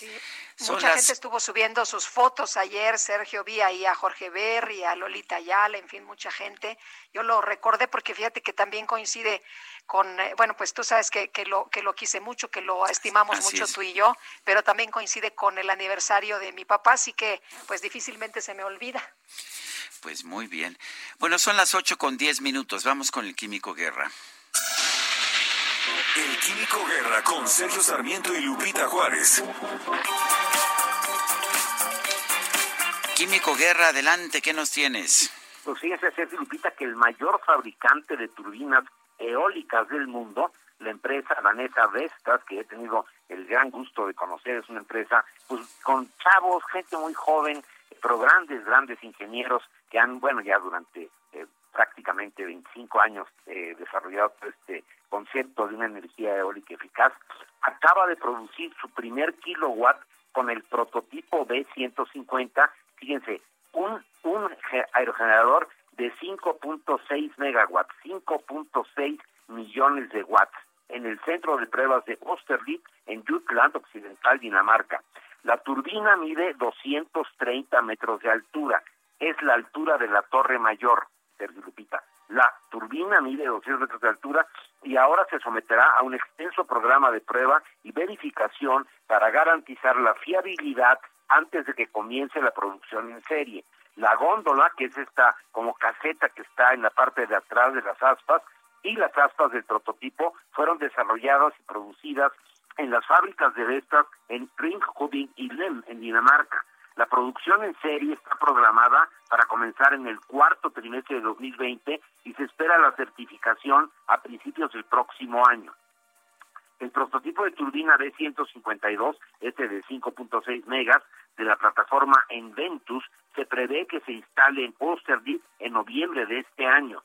El director de tecnología de Vestas, Anders Nielsen, dijo, este es un gran hito en nuestro viaje hacia una plataforma de producto totalmente modular que nos permite satisfacer las crecientes necesidades de reducción continua del costo de energía, no sujeta a los vaivenes del mercado petrolero. La plataforma combina la tecnología probada y los diseños de sistemas de plataformas con una modularidad avanzada, creando una base para reducir el coste de la energía de forma eficiente y confiable. Su lanzamiento permitirá crear ventajas de escala y oportunidades de optimización para dar respuesta a las necesidades presentes y futuras de toda la cadena de valor, tales como los ciclos de diseño y de transporte. En otras noticias al respecto, estoy leyendo que el día de ayer eh, inició España su adiós al carbón. Las eléctricas apagan ayer, apagaron ayer en la noche siete centrales térmicas de carbón. En otra noticia, los paneles bifaciales, de los cuales les he platicado, ya no son paneles de una sola cara hacia el sol, sino de dos caras, con seguidor solar producen un 35% más de energía y reducen el costo medio de la electricidad en un 16%. Todo esto que les acabo de decir, Sergio Lupita, es de gente tonta, gente que no sabe cuál es la realidad. Les voy a decir a todos, entre ellos, por ejemplo, al director de desarrollo de Vestas, Anders Nielsen, que por favor contacten a Rocío Nale. ¿Para qué están perdiendo el tiempo? Si hay, cuando no hay sol, pues no se genera energía fotovoltaica y cuando no hay viento, no se, energía, eh, no se genera energía del viento. No se habían dado cuenta en 25 años, Sergio Lupita, y están haciendo estas inversiones. ¿En qué cabeza cabe? De veras, deben de consultar a nuestra secretaria de Energía, Rocío. ¿No piensan ustedes? Pues, ¿qué te puedo decir? Muy bien, Químico Guerra, gracias y te mando un fuerte abrazo. Igualmente para ustedes, Sergio Lupita. Gracias, muy buenos días. Bueno, y diversas organizaciones encabezadas por Red en Defensa de los Derechos Digitales condenaron una aprobación de reformas en el Congreso de la Unión que eran un requisito. para A ver, se nos cortó la, este, la comunicación con Lupita Juárez, pero vamos a hablar con Luis Fernando García, director general de la Red en Defensa de los Derechos Digitales. Y yo quiero agradecerte, Luis Fernando García, esta conversación. Te pregunto, eh, exactamente qué ¿Qué legislación de la que sea aprobada podría generar ah, censura o, o- o podría generar problemas para pues el acceso a las redes, el acceso a Internet por parte de los mexicanos? Muy buenos días. Eh, hay dos elementos de las reformas aprobadas a la Ley Federal del Derecho de Autor y al Código Penal Federal que levantan mucha preocupación. La primera tiene que ver con un mecanismo que se llama notificación y retirada, que fue incorporado a la Ley Federal de Derechos de Autor, que eh, establece básicamente que una persona puede bajar, puede obligar a una empresa de Internet a bajar un contenido de Internet simplemente alegando mediante un mero aviso que ese contenido viola derechos de autor sin que antes se haya determinado jurídicamente si efectivamente ese contenido viola derechos de autor. Es decir, una empresa de Internet que reciba un aviso que le dice que un contenido alojado en su plataforma viola derechos de autor, está obligado a bajarlo sin hacer ningún tipo de preguntas. Se censura primero y después vemos si sí viola derechos de autor. Esto es importante mencionar, no es tan sencillo determinar si un contenido en, Internet viola derechos de autor o no, porque hay excepciones al derecho de autor que permiten a las personas usar obras protegidas sin necesidad de pedir permiso y sin remuneración en varias circunstancias. Los noticieros, por ejemplo, lo hacen todo el tiempo porque en, el, en, el, en las excepciones al derecho de autor hay una excepción para usar obras eh, cuando se trata de sucesos de actualidad, pero también hay excepciones para la educación, para la investigación, para museos, se hace sin fines de lucro, etcétera. Entonces, el facilitar un mecanismo a través del cual puede censurarse Internet eh, sin que haya una orden judicial, sin que haya un debido proceso en el que se analice mm, el contexto de la publicación de manera que se determine eh, si ese contenido efectivamente viola derechos de autor, es una medida de censura prohibida por la Constitución, prohibida por los tratados internacionales de derechos humanos, eh, y eso es, es, claramente lo que el Congreso ignoró y en tiempo récord el lunes lo aprobó el Senado, martes diputados, el miércoles se aprobó, se, publicó en el diario oficial y desde ayer ya es ley en México este mecanismo. Además, Luis Fernando, eh, un, una pregunta. ¿Es, ¿Es verdad que cualquier persona que sea considerada que pues eh, viola estos, eh, estos candados podría tener hasta seis años de cárcel? Eh, ese es otra, otro aspecto de la reforma que es preocupante para nosotros, que tiene que ver con una serie de medidas que sancionan e incluso criminalizan en algunas circunstancias lo que se conoce como la elusión de medidas tecnológicas de protección o candados digitales. Estos candados tienen como función evitar que las personas copien o tengan acceso a cierto, cierta información, sobre todo de software, con el que funcionan muchos aparatos tecnológicos. En la ley eh, está esta prohibición, hay ciertas excepciones, Sin embargo, el catálogo de excepciones es muy limitado y, por ejemplo, hay eh, un- una excepción faltante muy importante que tiene que ver con que eh, muchas veces para poder reparar un dispositivo, un, un- un aparato tecnológico, es necesario tener acceso o poder tener acceso o poder modificar el código con el que funciona, el software con el que funciona ese aparato tecnológico. Es lo que se conoce como el derecho a reparar, que por cierto son excepciones que sí tiene Estados Unidos en su, en su regulación interna. Hoy lo absurdo es que hay cosas que son legales en Estados Unidos y son ilegales en México, como por ejemplo reparar un tractor o, re- o desbloquear un teléfono eh, o reparar un aparato tecnológico, computadora, electrodoméstico, porque el Congreso no incluyó ese tipo de excepciones. A partir de desde ayer, si lo ha- si tú quieres reparar un dispositivo por ti mismo o quieres llevarlo a, un, a un, a un proveedor de servicios de reparación independiente, podrías estar cometiendo una infracción administrativa o hasta un delito en el caso del que le ofrece el, servicio con fines de lucro. Y esto es un, un poder que se le da a, la- a las empresas tecnológicas de obligarse a que tengas que reparar los dispositivos con el fabricante. Esto afecta la competencia, eleva los precios en los mercados de reparación, desplaza y, y- y destruye fuentes de trabajo, sobre todo de micro y pequeñas empresas que se dedican a la reparación independiente de dispositivos. Y, y eso también limita el derecho a la libertad de expresión y el, el derecho a la propiedad, el derecho a hacer lo que yo quiera con los dispositivos que yo compré, que son de mi propiedad. En ese sentido, es- estamos alertando a la CNDH de que es importantísimo que interponga una acción de inconstitucionalidad eh, porque estas reformas son aprobadas sin este cuidado eh, y amenazando los derechos humanos. Luis Fernando García, director general de la Red en Defensa de los Derechos Digitales, gracias. Muchas gracias. Bueno, pues muy interesante, Guadalupe. A veces no nos damos cuenta de todos los pequeños problemas que o los grandes problemas que se pueden generar cuando no se legisla con cuidado. Pues sí, y vamos a ver, ¿no? ¿Qué dice la CNDH ante esto que están señalando? Pues diversas organizaciones encabezadas por Red en Defensa de los Derechos Digitales, Sergio. Bueno, y vámonos a insurgentes aquí en la Ciudad de México. Israel Lorenzana, adelante. Sergio Lupita, muchísimas gracias. Un gusto saludarles esta mañana. Y tenemos información precisamente para nuestros amigos que se desplazan a través de la avenida de los insurgentes, procedentes de Indios Verdes y con dirección hacia la zona de reforma, van a encontrar ya asentamientos considerables, principalmente en carriles centrales. También asentamientos en los laterales, en la zona de Montevideo, maniobras de ascenso y descenso por parte del transporte público. Hay que utilizar como alternativa la calzada de los misterios, esto para incorporarse al paseo de la reforma. El sentido opuesto, la circulación totalmente libre para nuestros amigos que van con dirección hacia Indios Verdes y también hacia la zona de la vía Morelos a la México Pachuca. Hay que tener mucho cuidado, no hay que exceder los límites de velocidad. Sergio Lupita, la información que les tengo. Gracias, Israel. Hasta luego.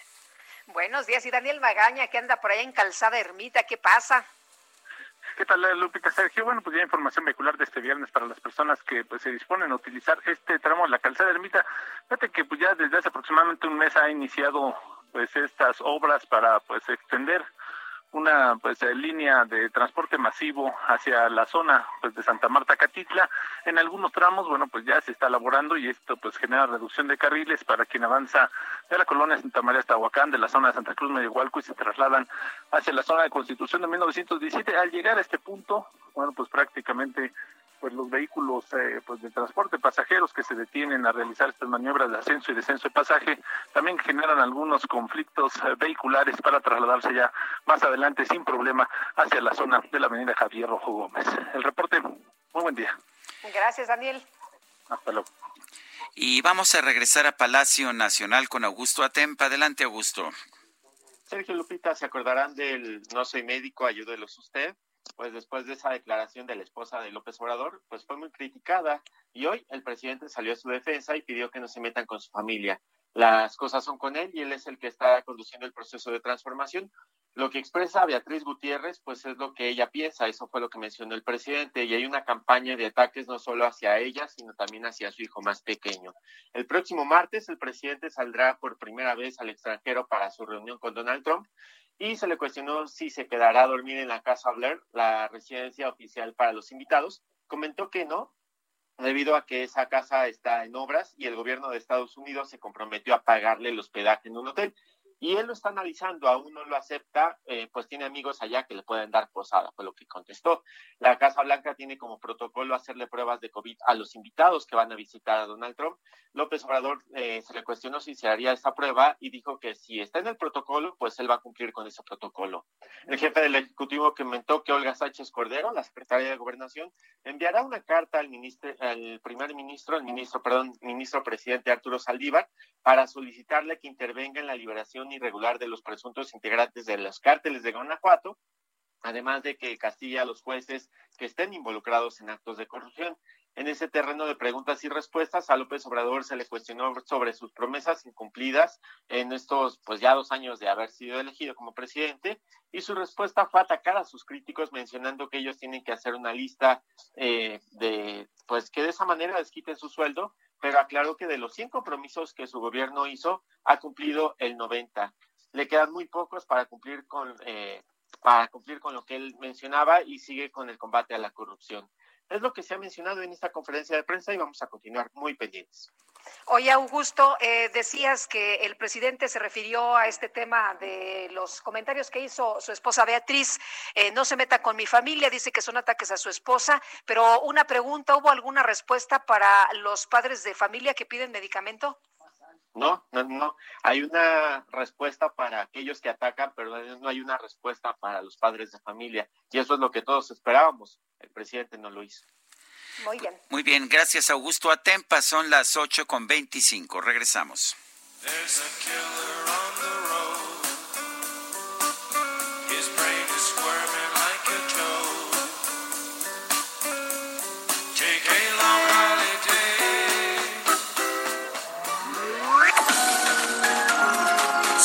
Sarmiento y Lupita Juárez quieren conocer tu opinión, tus comentarios o simplemente envía un saludo para ser más cálida esta mañana.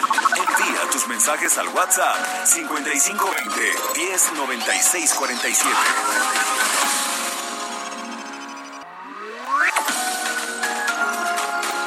Continuamos con Sergio Sarmiento y Lupita Juárez por El Heraldo Radio. Jaque Mate con Sergio Sarmiento.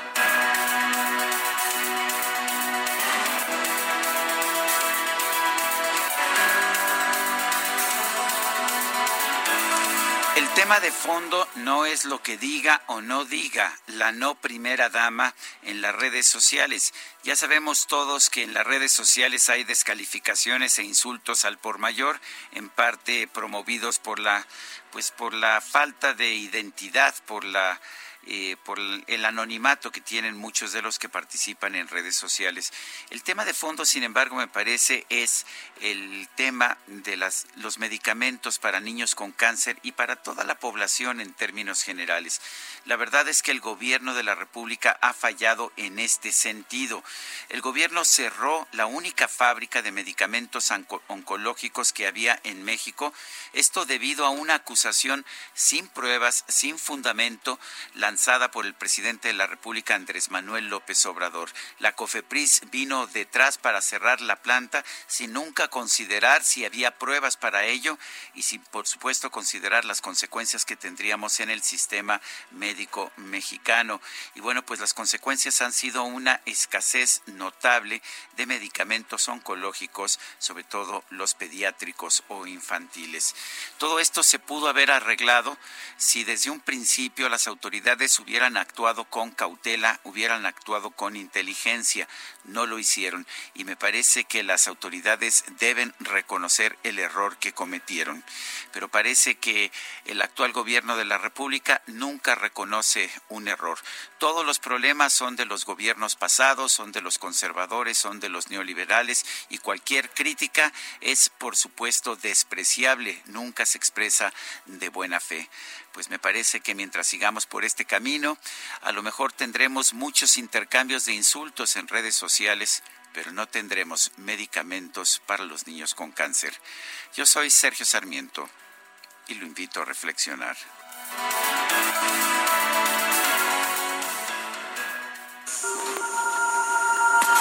Deporte Metro con Palmira Silva.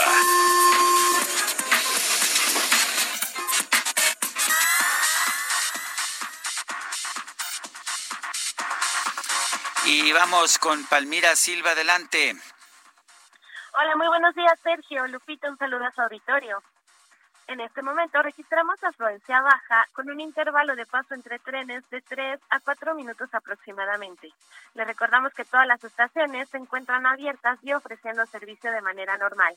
Por otra parte, continuamos con la entrega gratuita de caretas en las estaciones de mayor afluencia como Tasqueña, Cuatro Caminos, Indios Verdes, Constitución y Pantitlán.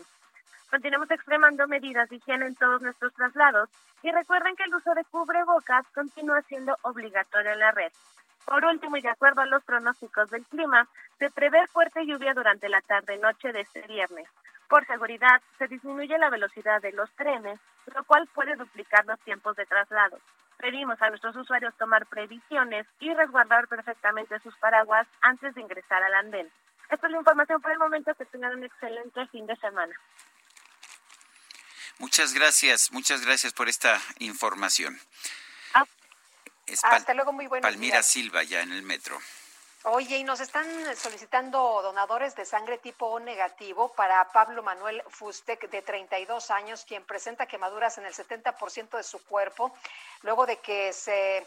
Pues fíjate que fue a los azufres, eh, llevaba a su perro, el perro corrió y se lanzó en una poza de azufre. Para rescatar al perro, pues él, pues me imagino que en la desesperación también se aventó y bueno, 70% de quemaduras es lo que nos están reportando. Se encuentra en el Instituto Nacional de Rehabilitación. La sangre es O negativo y está en este Instituto Nacional de Rehabilitación. El número es 5991 000 y la extensión 16102 para quienes puedan apoyar a Pablo. Pues es un, ojalá que haya gente que, que apoye precisamente. Son las ocho con treinta y cinco minutos. Se ha hecho ya costumbre que el presidente Andrés Manuel López Obrador descalifique a los órganos de justicia cuando pues no tienen decisiones que a ellos les gustan, que le gustan al presidente. Lo hemos visto ahora en el caso de Guanajuato, el presidente López Obrador dice que hay que hacer una revisión de los órganos de justicia de esa entidad. Sin embargo, hay gente que se preocupa y que piensa que debe haber una separación y sobre todo un respeto del poder del poder ejecutivo al poder judicial. Tenemos en la línea telefónica Marco Antonio Chávez, él es doctor en derecho por el Instituto Mexicano de Líderes de Excelencia. Marco Antonio Chávez, ¿cómo estás? Buenos días. Buenos días, Sergio Lupita. Un placer, como siempre, estar aquí con ustedes y a sus órdenes. A ver, ¿qué pensaste tú cuando escuchaste que el presidente decía, ah, bueno, pues están, eh, está, está esta situación en Guanajuato, la culpa es de los jueces? ¿Qué opinas? Eh, opino que el presidente de la República se equivoca una vez más porque hay que recordar en primera instancia que debemos distinguir entre la impartición de justicia y la procuración de justicia. La procuración de justicia le compete al Poder Ejecutivo a través de una fiscalía que en los hechos no tiene autonomía ninguna fiscalía, ni la General de la República, ni la de las entidades, incluida la Ciudad de México. La fiscalía como tal, con las transiciones, debe ser un organismo público autónomo, con personalidad propia y con patrimonio, y ninguna tiene autonomía. Es decir, que están, siguen estando subordinados al titular del Ejecutivo. Eso es por hace la Procuración de Justicia. Y la impartición de justicia que le corresponde al Poder Judicial o a los poderes judiciales es una situación completamente diferente. El Ministerio Público como tal pone a disposición del Poder Judicial a una persona cuya calidad es la de imputado.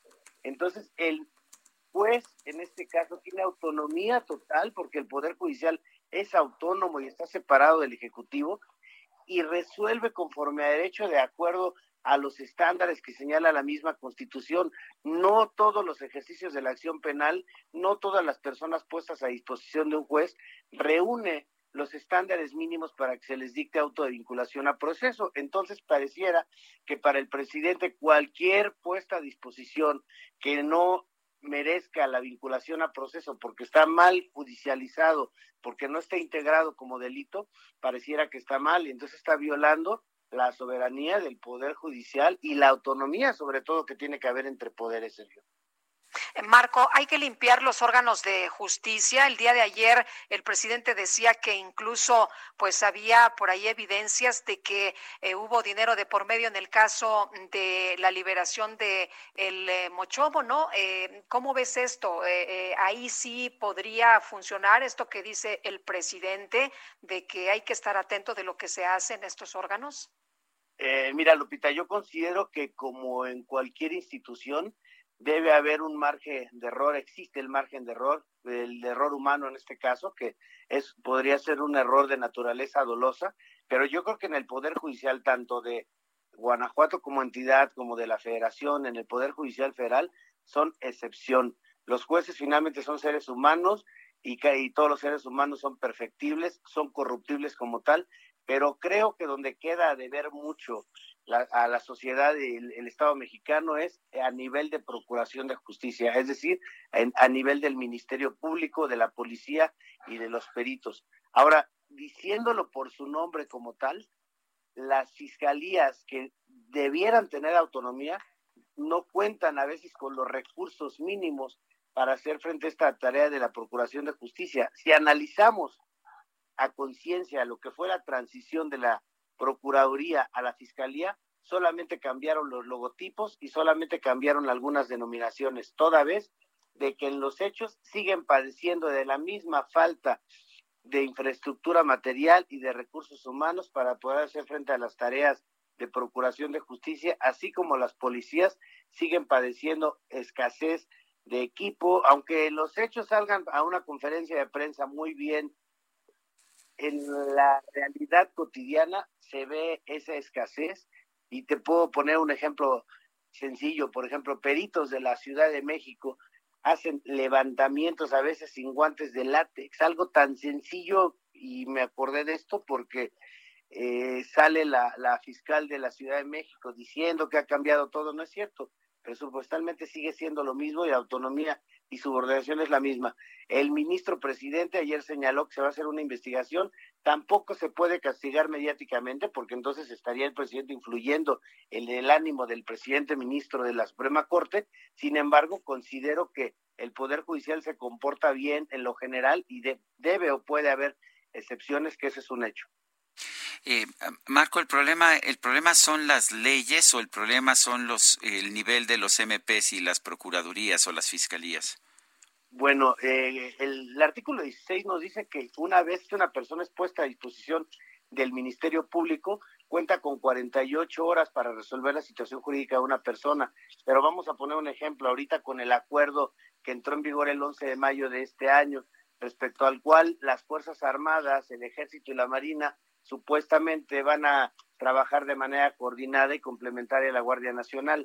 Si policías de carrera, Sergio Lupita, tienen trabajo y les cuesta trabajo hacer un informe policial homologado que tiene una instrucción civil, cuerpos de, de élite de la Marina y del Ejército a veces no tienen esa instrucción. Entonces, ¿qué pasa? El Ministerio Público integra mal porque de origen viene mal, porque no se cumple a lo mejor con la naturaleza de la flagrancia, el artículo 16 del 146 del Código Nacional de Procedimientos Penales, y entonces a veces decimos cuando llegan con el juez, es que el juez los dejó ir, no es que los haya dejado ir, es que hay que entender que para dictar una autovinculación a proceso se deben reunir elementos que me señala el mismo 19 constitucional, me dice que tiene que haber lugar, tiempo y circunstancias de ejecución, datos que establezcan la comisión de un hecho que señala la ley como delito y la probabilidad de que se haya cometido, participado en ese hecho como imputado. De hecho, el 19 lo habla como indiciado. Si el Poder Judicial, o sea, el juez, no encuentra esos elementos, tiene la obligación de dictar un auto de no vinculación a proceso o de libertad. Estamos, eh, Sergio Lupita, en un derecho penal del acto, no del autor. No me interesa quién lo hizo, sino me interesa qué hizo. Y el único derecho penal que no me habla del acto y que sí me habla del autor es el derecho penal del enemigo, en el caso de la delincuencia organizada. Entonces yo considero que los ministerios públicos sí adolecen de muchas cosas, pero hay asuntos donde no hay delito, donde se quiere continuar con la simulación y fabricación de delitos, y esa situación que lleva a cabo el Ejecutivo a través de la Fiscalía, los jueces no lo están tolerando, porque hay veces que no existe delito ni a nivel de probabilidad mínima. Pues yo quiero agradecerte, Marco Antonio Chávez, doctor en Derecho, el haber conversado con nosotros sobre este tema. Siempre a sus órdenes. Muy buenos días. Gracias, muy buenos días. Sí, Nariz Roja es una asociación sin fines de lucro que apoya a personas con cáncer y ha denunciado también el desabasto de insumos para combatir esta enfermedad. Alejandro Barbosa, director de Nariz Roja, muchas gracias por conversar con nosotros. Buenos días. Muy buenos días, gracias a ustedes por la oportunidad. Eh, cuéntanos eh, cuál, cuál es la situación en, en los insumos, en, en, los medicamentos oncológicos pediátricos. El gobierno dice que no hay desabasto. De hecho, lo sacó hace un par de días en un comunicado. Dice que no hay desabasto. ¿Qué es lo que han encontrado ustedes? Sí, de hecho, la noche de, de antier, el gobierno federal, por medio de la Secretaría de Salud, comentó que estábamos con un abasto garantizado, situación que es una mentira. ¿Por qué? Porque no hay producción nacional y no hay compra internacional. El 1.8 es lo que se ha comprado este año del medicamento internacional y la otra producción, la nacional, hablamos que PISA tenía el 90%. Imagínense en qué problema estamos hablando. No hay medicamento. Lo que dijo el doctor Gatel está completamente equivocado. La planta de PISA no la cerró la COFEPRIS, ¿no es así? Está cerrada todavía. Eh, mantiene los sellos de, de clausurado. De clausura, es correcto, desde mayo pasado. Alejandro, eh, si, si PISA era tan importante para el, eh, pues, eh, para la distribución de estos medicamentos, decías tú, creo que la cifra 90% y no está ocurriendo, entonces, ¿de dónde están llegando las medicinas? El medicamento, al igual que los papás, que las asociaciones, el gobierno lo está comprando en el extranjero. La última compra fue en Argentina, las fotos que publicaron en la página de la Secretaría de Salud, pero esas cajas no dan para el abastecimiento nacional. Estamos hablando de un rezago de meses en el sector público y privado, porque si ustedes quieren ir a comprar el medicamento a una farmacia, no lo van a encontrar. Ese es el grave problema. Entonces, sí hay escasez de medicamento. De hecho, estaba yo viendo en redes sociales que varios médicos decían, yo sí soy médico y no hay medicamento oncológico pediátrico. Esto es cierto, ¿verdad? Es cierto. De hecho, el, los jueces que han dado luz verde a los amparos no están mintiendo. Ellos tienen un documento que avala la escasez y la respuesta por parte de los hospitales desde un pronunciamiento legal. Y los, el, el Colegio de Oncólogos Hematólogos Pediatras de México en marzo, a previo al COVID, se postularon en su página con la petición al presidente que ya arreglaran este problema de desabasto. Médicos, abogados, las familias, las asociaciones civiles, todos murmuramos y decimos mentiras. Esto no puede ser cierto. Eh, Alejandro, eh, ustedes han eh, posteado en su cuenta de Twitter, no soy médico, pero sí ayudo. Pidieron ayuda y el Canelo Álvarez, este boxeador, les dijo, a ver, ¿con qué les puedo ayudar? ¿Cómo ha sido la respuesta? Muy buena. De hecho, en tres días de campaña llevamos recaudados un millón cien mil pesos. Entre ese dinero es lo que donó Saúl el Canelo Álvarez, que de manera voluntaria vio un post y él respondió, hizo el donativo y hoy en su Instagram está invitando a la gente a que done, aparte de los guantes que nos donó y del dinero, para que la gente siga compartiendo, porque el problema es, es, es brutal. Hoy aquí en Jalisco, en Guadalajara, a las 4 de la tarde, va a haber una manifestación por parte de papás. Con todo el riesgo de COVID, van a salir porque están desesperados, porque no hay medicina, van a marchar hacia Casa Jalisco con el gobernador Enrique Alfaro a pedirle ayuda y entendiendo que el problema pues no es del Estado, porque es la compra del producto que tiene que hacer la federación y no está llegando. Entonces se vaya a pedir apoyo al gobernador del Estado para que pues ahora sí que no nos sintamos tan solos, porque la realidad es que hoy la gente está sola. El, el, la, la, planta de Pisa fue cerrada después de que el presidente López Obrador lanzó un ataque en contra de una distribuidora que es filial de Pisa, Dimesa, pero nunca presentó pruebas de nada, pero pues la planta no tenía nada que ver con la distribuidora. Eh, ¿Por qué se cerró?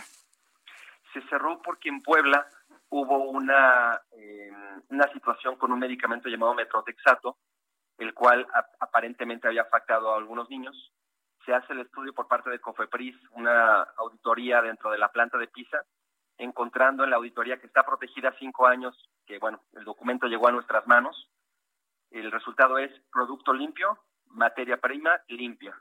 Problemas administrativos con las cartas de buenas prácticas y todo este tipo de cosas, pero el material y la materia prima están limpios. Al cerrar la producción del metrotexato, cerraron la producción de otros 16 productos oncológicos que se hacen en la misma máquina. O sea, fue un cierre injustificado, no había razones para clausurar esa planta. No, no había razones, y menos razón de pedir la destrucción de la materia prima que estaba resguardada, diciendo Gatel que en el mundo hay escasez de materia prima. Eso es, es aberrante. Eh, Alejandro, esta asociación de Nariz Roja, ¿a quiénes beneficia? ¿Cómo, de qué forma apoya? Platícanos un poquito. Con todo gusto. Es una asociación que tiene 10 años y apoyamos a niños que tienen cáncer, que se atienden en la zona metropolitana de Guadalajara. Vienen niños de Michoacán, Colima, Nayarit, Jalisco, Sinaloa, y les damos albergue gratuito, comedor. Tenemos una escuela también de servicios gratuitos de nivel primaria a, pre- a secundaria. Apoyamos con el medicamento, con estudios y transporte para las familias que vienen de fuera.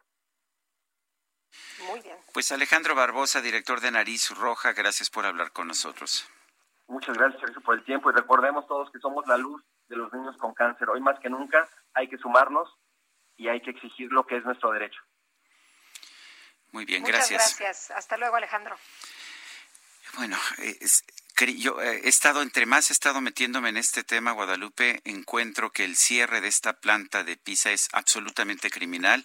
El cierre Absurdo, se ¿no? realiza porque el presidente de la República cuestionó una empresa filial que en todo caso, pues es una empresa distribuidora, no tenía nada que ver con la producción, pero Cofepris se le va encima porque Andrés Manuel López Obrador, el presidente de la República, cuestionó sin nunca presentar pruebas.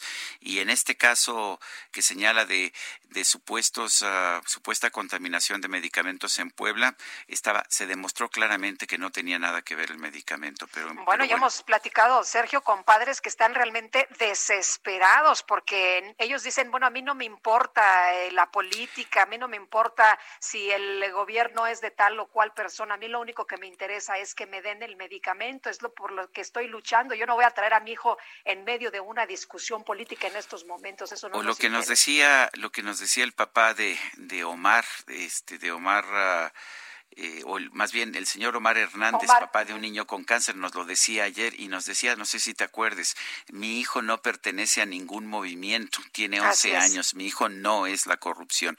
La verdad es que es. no se vale, no se vale realmente lo que estamos viendo y no es un problema de la primera dama o no primera dama, no, el problema es de fondo.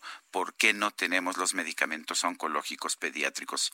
Oye, pero otra de las cosas, ¿eh? Aguas, porque nos están diciendo y nos están mandando fotos y toda la cosa de que aquí están los medicamentos. La gente dice, sí, eso es para la foto, pero en realidad hay una llegada muy tarde de medicamentos. No están abasteciendo de manera suficiente. no están en los anaqueles, le toman Así la es. foto al avión cuando llega con los medicamentos, pero a ver, ya sabíamos desde el principio que no había suficiente medicamento en el mercado internacional para reemplazar. ¿Y sabes lo peor de todo? Hoy lo publico en mi columna, en mi columna periodística, Sí. que los medicamentos que se están comprando se están comprando a un precio del doble de lo que se compraban los medicamentos mexicanos en la, de la planta que ya cerraron. Pues que sin sentido podríamos ayudar a más personas, ¿no? En fin, Sergio, pues vamos a, a continuar con el tema, no lo soltamos, por supuesto. Y mientras tanto vamos con Israel Lorenzana. Israel, ¿qué más nos tienes? Lupita, muchísimas gracias. Pues ahora tenemos información para nuestros amigos automovilistas que vienen de la zona del eje 1 norte de Avenida del Trabajo a través de Avenida Circunvalación, la circulación aceptable con dirección hacia la zona de Fray Servando o hacia La Viga. En este último punto hay ligeros asentamientos a consecuencia de los cruces marcados con semáforo, pero nada para abandonar esta arteria, Sergio Lupita, si su destino es la zona de viaducto, únicamente hay que salir con minutos de anticipación. Es la información que les tengo. Gracias, Israel. Hasta luego. Hasta luego.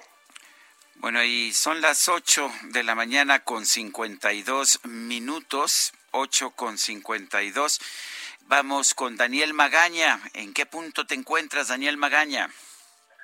¿Qué tal, eh, Sergio? Ahora nos ubicamos en la zona del anillo periférico oriente, en el tramo de la avenida Canal de San Juan.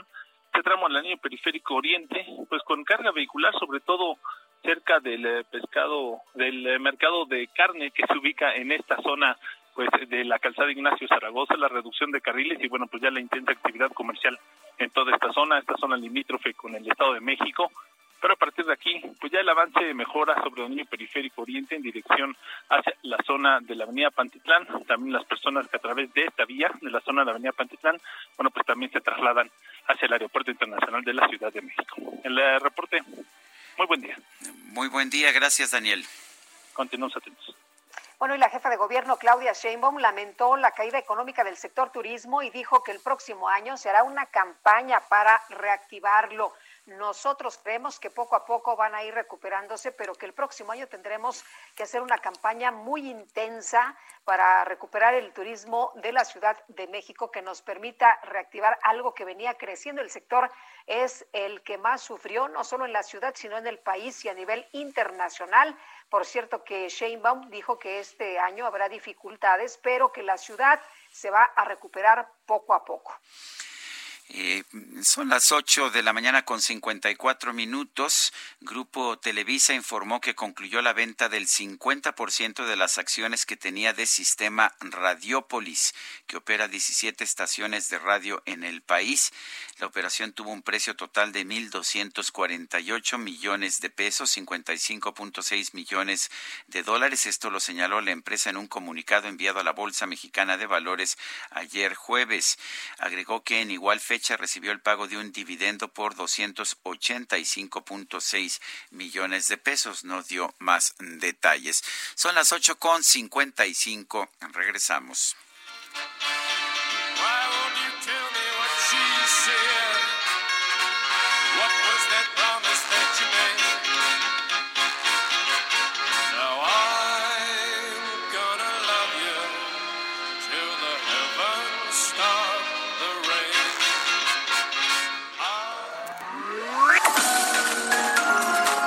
Sergio Sarmiento y Lupita Juárez quieren conocer tu opinión, tus comentarios o simplemente envía un saludo para ser más cálida esta mañana.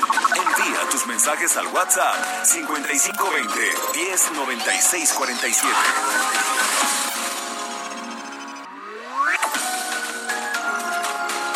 Continuamos con Sergio Sarmiento y Lupita Juárez por El Heraldo Radio.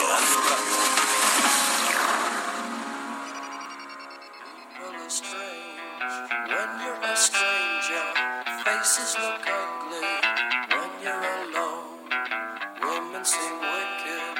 When you're unwanted, streets are uneven. When you're down, when you're strange, faces come out of the rain.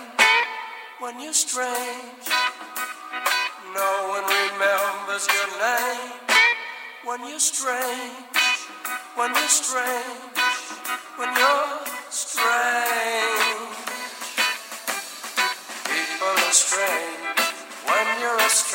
People are strange la gente es extraña, sí, lo sabemos todos, pero nos lo decía Jim Morrison y el grupo The Doors allá en los años... ah, allá en los años 60, principios de los 70. Estamos escuchando a los Doors en el aniversario luctuoso de Jim Morrison, quien falleció el 3 de julio de 1971. No, estos eran unos rolonones. Eh, gran canción esta de People Are Strange. Sí.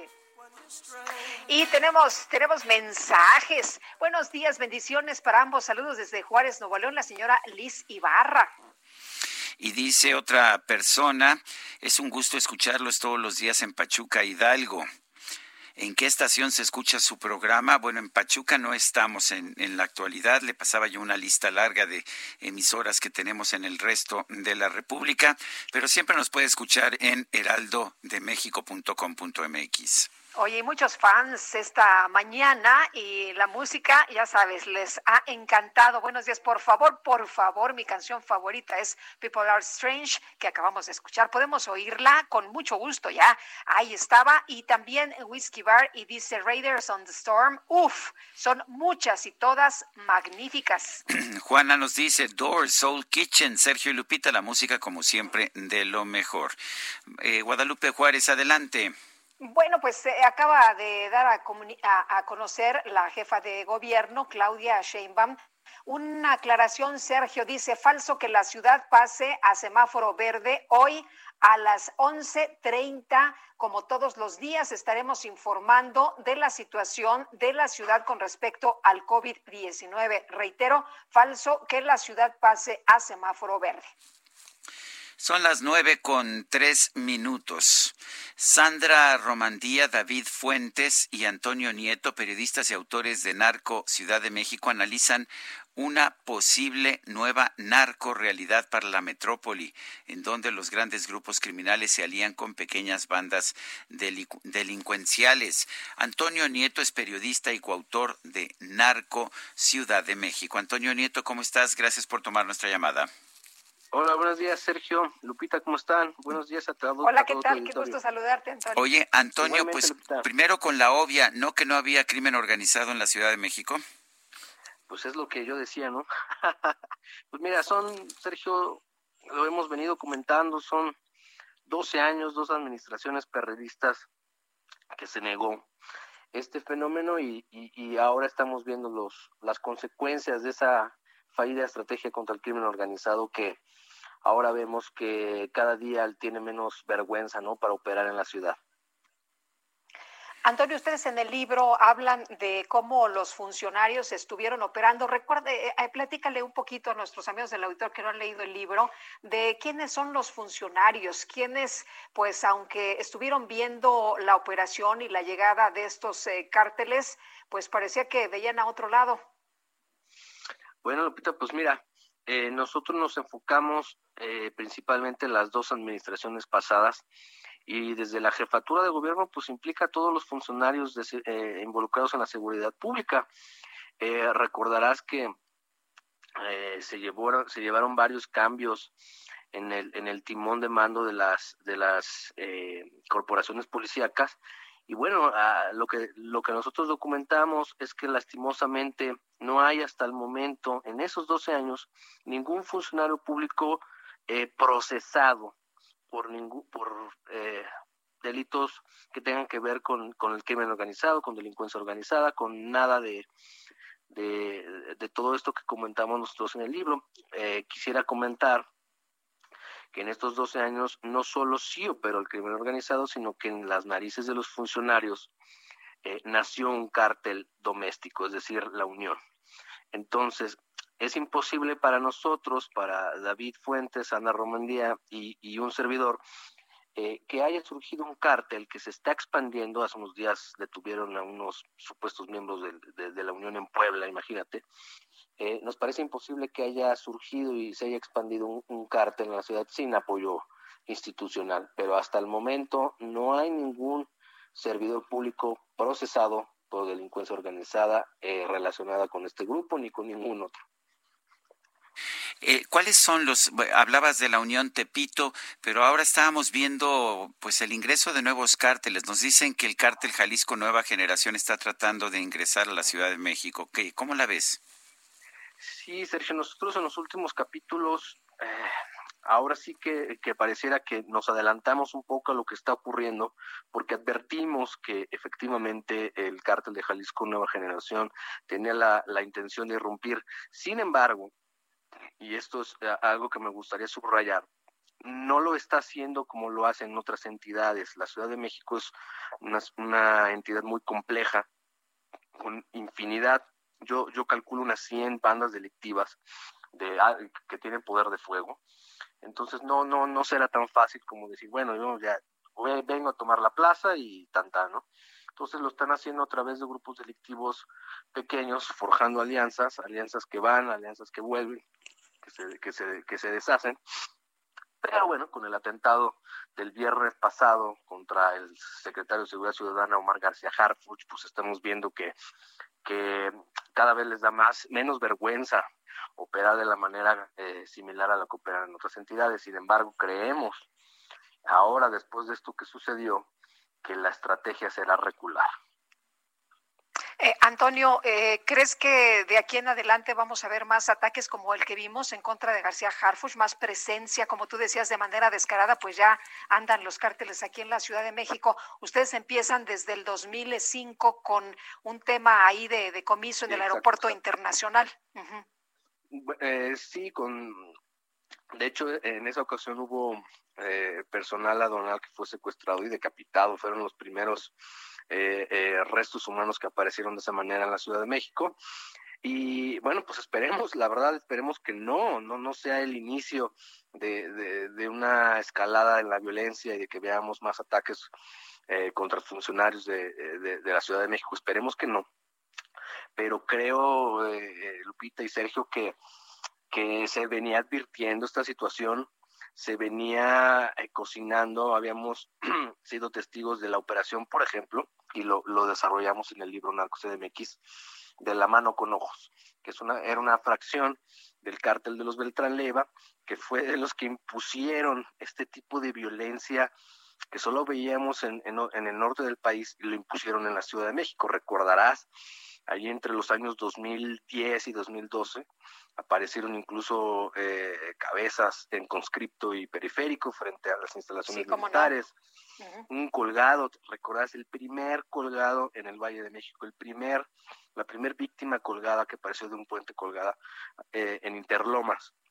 Entonces, ya nos venían advirtiendo que en la Ciudad de México, pues sí, es, es mucho más complejo operar, sí hay muchas cámaras, sí es la entidad con más policías de todo el país, sin embargo, se puede, si se quiere, se puede operar, se puede atentar contra funcionarios, se puede eh, colgar mantas, se puede hacer cualquier cosa. Entonces, eh, lo veníamos advirtiendo y la, y la estrategia era negarlo. Recuerdo muy, muy claro que en una conferencia de prensa el ex procurador Rodolfo Ríos dijo que la Unión era una pandilla. Pues bueno, esa pandilla, entonces ahora, entonces, de la noche a la mañana se volvió un cártel que opera en, en Veracruz, en Estado de México, en Puebla, y que controla prácticamente las 16 alcaldías de la Ciudad de México, pues para nosotros fue evidente documentar eh, que, que ya se venía vaticinando todo este tipo de situaciones y que como no se atendió el problema, ahora estamos viendo ya una situación descontrolada, esperemos que no sea el, el inicio de lo que yo he llamado una narcorealidad, ¿no? O sea, esperemos que no, pero pareciera que lo estamos viviendo ya. Yo quiero agradecerte, Antonio Nieto, periodista y coautor del Narco Ciudad de México, Narco CDMX, el haber conversado con nosotros esta mañana. Gracias, Sergio. Buenos días y acá estamos. Son las nueve con diez minutos. Sergio Sarmiento y Lupita Juárez. HB Hedonismo con Debbie Beard. Debbie, ¿cómo te va? Muy buenos días. Hola, muy buenos días, Sergio, Lupita, qué gusto platicar con ustedes. Y, y, es tan importante que apoyemos nuestra industria hotelera. De hecho, pasé unos días en un lugar espectacular, esos lugares que tienen alma propia, estos espacios que emanan una personalidad única, muy suyo, y que nos atraen con esa, esa originalidad, complejidad, magia. Y hablo de la isla de Cozumel, un lugar espectacular, y ahí me, me hospedé unos días en el hotel Be Unique y los días ahí pasan a su propio ritmo, paseos en bicicleta, actividades acuáticas, experiencias culinarias deliciosas, masajes, momentos de paz, todo te hace una estancia, una vivencia imperdible. Y el día transcurre en un ritmo, en una suavidad con las delicadas olas que acarician las rocas y con los pies en las aguas cristalinas de nuestro Caribe, la cabeza en las nubes, el paraíso que es Cozumel nos enamora a todos y el Hotel Be Unique nos pone en contacto con la increíble naturaleza que, que, nos rodea, que nos sumerge en un mundo de relajación, de paz, de armonía, estos espacios que tiene modernos, amplios, luminosos, una incomparable vista al mar, a la selva, y así el Bioné crea unas experiencias inolvidables, un entorno espectacular, joyas submarinas, snorcleábamos diario, buceábamos, todo un mundo de, de fantasía y un caleidoscopio de colores del mar, eso es Cozumel, esta joya del Caribe, y el espacio de Be Unique, donde el mar es el protagonista y te encuentras contigo mismo en ese sereno lugar, en esas experiencias tan imperdibles. La comida es espectacular, la gastronomía delicioso y todo utilizan ingredientes locales que son excelentes. Y hablando de vino, descorchamos una botella de carmín de peumo. Este, este carmín de peumo tiene un color rojo oscuro con matices violeta. El aroma es elegante, complejo, mucha fruta negra, ciruela, mora. Y el paladar está, está bien estructurado eh, con chocolate amargo, unos, unos toques ahí de taninos dulces y la textura muy rica, suave, con una base, base frutal eh, deliciosa. Y bueno, con el placer de platicar con ustedes y esta frase con la que me despido que creo que te va a encantar, Sergio, es de Johnny Carson y dice, la felicidad es encontrar dos aceitunas en el martini cuando tienes hambre. Pues eso me suena muy bien. muy bien, gracias, gracias Debbie. Muy bonito día, les mando un fuerte abrazo. Gracias, Debbie. Muy buenos días. Bueno, y Médicos Sin Fronteras y All City Canvas se unieron y colaboran pues eh, unidos con distancia, Sergio, en esta campaña en la que participan artistas mexicanos, eh, Saner y Santiago Arau, quienes lanzan una pieza artística para pues tener fondos y así comprar insumos médicos con los que se pueda atender a personas con COVID-19. Y Santiago Arau, fotógrafo, te saludamos con mucho gusto como siempre. Hola, buenos días. ¿Qué tal? ¿Cómo están? Muy bien. Cuéntanos de esta campaña Unidos con Distancia. Así es, Unidos eh, con Distancia es un proyecto, como, como acaban de mencionar, de All City Canvas y de Médicos Sin Frontera. Eh, nos hacen la invitación a Saner, que es eh, un artista visual, y a mí, que soy fotógrafo, para realizar una pieza que tiene que ver con el tema de COVID. Yo he estado por todos lados en estos últimos días tomando fotografías sobre la pandemia y Edgar desde su estudio también ha estado, Sanner, perdón, ha estado eh, pues haciendo su trabajo. Si no lo conocen, pueden meterse a su cuenta de Instagram, se llama Edgar Sanner, tiene un proyecto muy interesante, eh, es muy bonito, que a mí me gusta mucho, y hay una combinación que eh, se utilizó, una de mis fotografías que tomé en el metro Panti- Pantitlán al principio de la pandemia, que me llamó mucho la atención, que como bien sabíamos, el gobierno pues dijo y, dio las eh, como advertencias de, quedarse en casa y mucha gente en el metro Pantitlán se podía ver que, no estaba cumpliendo esta esta regulación o esta recomendación, ¿no? Eh, causas, pues no las conozco seguramente porque muchas personas evidentemente no pueden parar, que viven el día al día y que seguramente también tenían que verse y justo en ese punto en el metro Pantitlán es muy evidente movimiento y el flujo de personas en la Ciudad de México. Es una fotografía que se tomó hacia la parte donde están las mujeres, el, la parte en donde estaban ellas repartidas y formadas en, en, en, la estación, en el andén, y me llamó mucho la atención que todas llevaban tapabocas. Además, todas, estoy hablando de unas 20 mujeres, unas 25 mujeres también están en teléfono viendo hacia abajo, ¿no? Entonces habla mucho de coyuntura, ¿no? El, el tapabocas que habla de coronavirus, el, la manera en la que nos estamos comunicando, la manera en la que nos estamos moviendo y los celulares que hablan también de una época en donde todo el tiempo estamos volteando a ver hacia abajo y además la postura de las mujeres está como viendo la, la, la pantalla hacia, eh, de una forma hacia abajo, entonces este que, eh, hablando con, con Saner tengamos esta colaboración y se hizo una ilustración que se va a poder adquirir a través de la página de Camp, también en Médicos Sin Fronteras, y todo el monto recaudado va a ser donado a la institución de Médicos Sin Fronteras. Eh, Santiago, ¿cómo te involucraste con, con este proyecto? Eh, ¿Se acercaron ustedes a, ellos o ellos a ustedes, Médicos Sin Fronteras? Pues yo tengo una relación estrecha con eh, con Víctor Hugo Celaya, uh -huh. es un amigo mío desde hace tiempo, conoce mi trabajo y en mis redes se dio cuenta que he estado publicando algunas fotografías de en esta temporada, ¿no? Que digamos empezó, uh -huh. creo yo, en a partir de marzo aquí en México y cómo ha tenido una evolución hasta hoy 3 de julio hemos visto pues distintas imágenes, imágenes totales, imágenes de espacios vacíos, imágenes de espacios también llenos, imágenes eh, eh, pues de todo tipo, ¿no? Que el 2020 ha sido un año muy especial y para nosotros los fotógrafos también un momento especial porque hay imágenes que nunca antes habíamos visto, por lo menos a mí, a mi generación, nunca nos había tocado una crisis de este calibre y eso hace que vean imágenes pues que eran pensables hasta hace,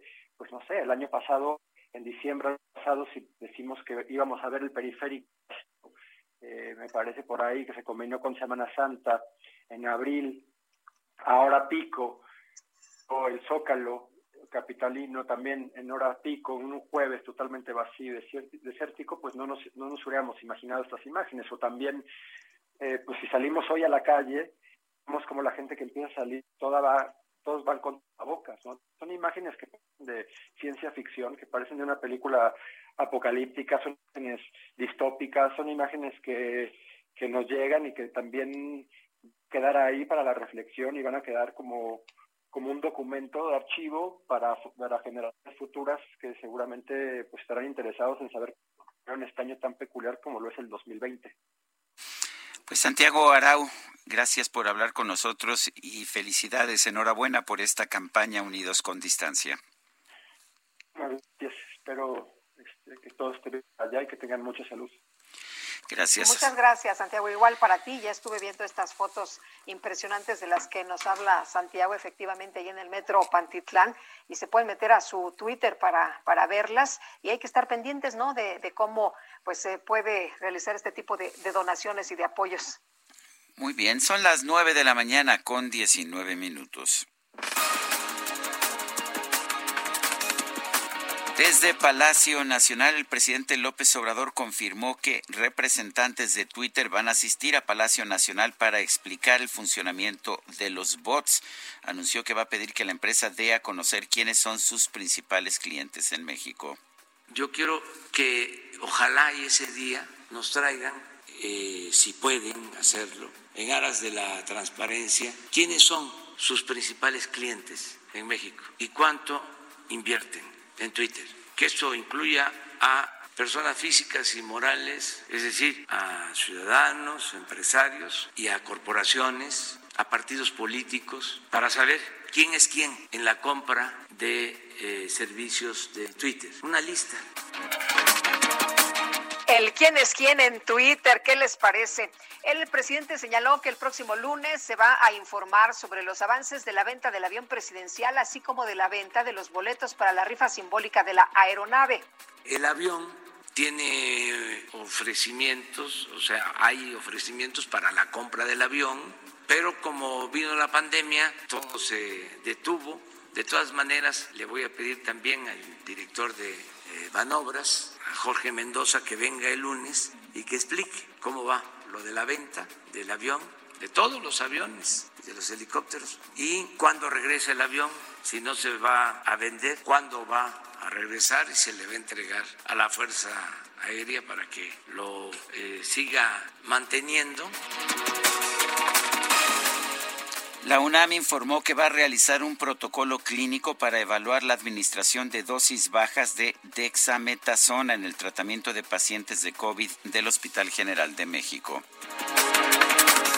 Y a través de la Cancillería, el Gobierno de México propuso a la comunidad de estados latinoamericanos y caribeños poner en marcha la conformación del sistema Bolívar de nanosatélites de la región.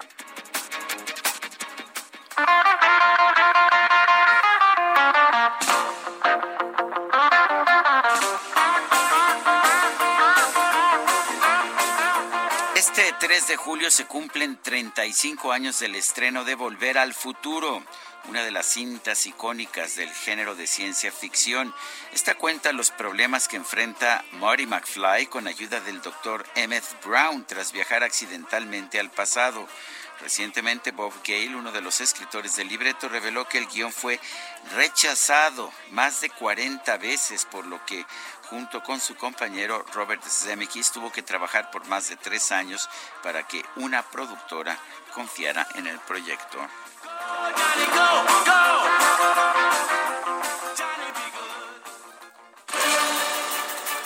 Y tenemos información en el 2020 con Israel Lorenzana. De regreso al presente. De regreso al presente. Así es, Sergio Lupita, muchísimas gracias. Bueno, pues estamos ubicados aquí en el circuito Plaza de la Constitución, a la altura de Pino Suárez, en donde están llegando pues un grupo importante de entrenadores y dueños de gimnasios de la Ciudad de México, quienes están pidiendo tener una entrevista con la jefa de gobierno, Claudia Sheinbaum, ya que señalan que, bueno, pues ya prácticamente se han terminado ya estos gimnasios a consecuencia de las medidas sanitarias por el coronavirus. Llevan pues prácticamente tres meses de haber cerrado sus establecimientos y bueno, pues su economía ya se ve afectada. En estos momentos están ya prácticamente cerrando el circuito Plaza de la Constitución a partir de 20 de noviembre y con dirección hacia Pino Suárez. Así que bueno, pues hay que utilizar el ex central como alternativa para nuestros amigos van con dirección hacia la zona de Garibaldi, hacia República de Tacuba y también hacia República de Brasil. Pues Sergio Lupita, la información que les tengo desde el Zócalo Capitalino. Israel, muchas gracias. Hasta luego. Y son las nueve de la mañana con 23 minutos. No sé si tenemos más viales. Nos, no, ya no, no tenemos otro vial.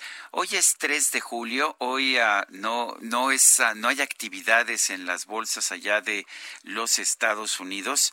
Esto pues afecta de alguna manera, de forma importante también el desempeño de los mercados en nuestro país.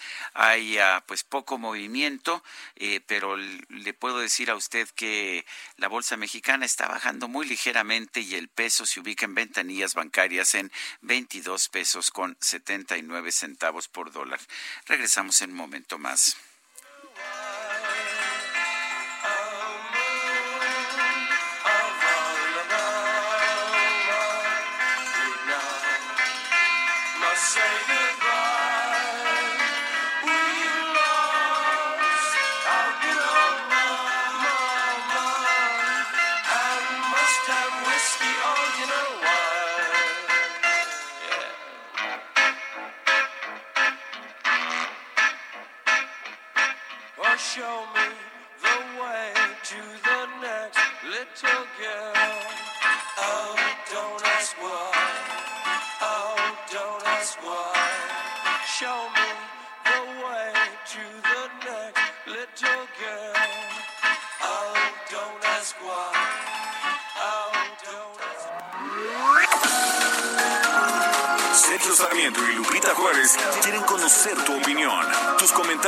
O simplemente envía un saludo para ser más cálida esta mañana. Envía tus mensajes al WhatsApp 5520 109647.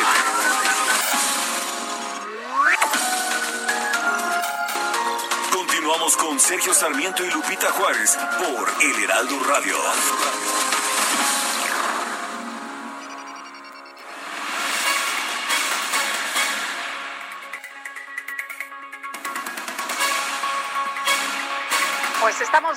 Regreso con la información y Sergio, fíjate que el presidente ha señalado esta mañana que los organismos independientes y autónomos se crearon como parapeto, entre ellos el Instituto Nacional de Transparencia, Acceso a la Información y Protección de Datos Personales, que dijo el presidente es igual a la nada lamentable que se les den recursos, así lo consideró el presidente Andrés Manuel López Obrador. Dijo que no se van a desaparecer esos organismos, a pesar de que cuesta mucho sostenerlos, dijo, cuesta muchos recursos sostenerlos.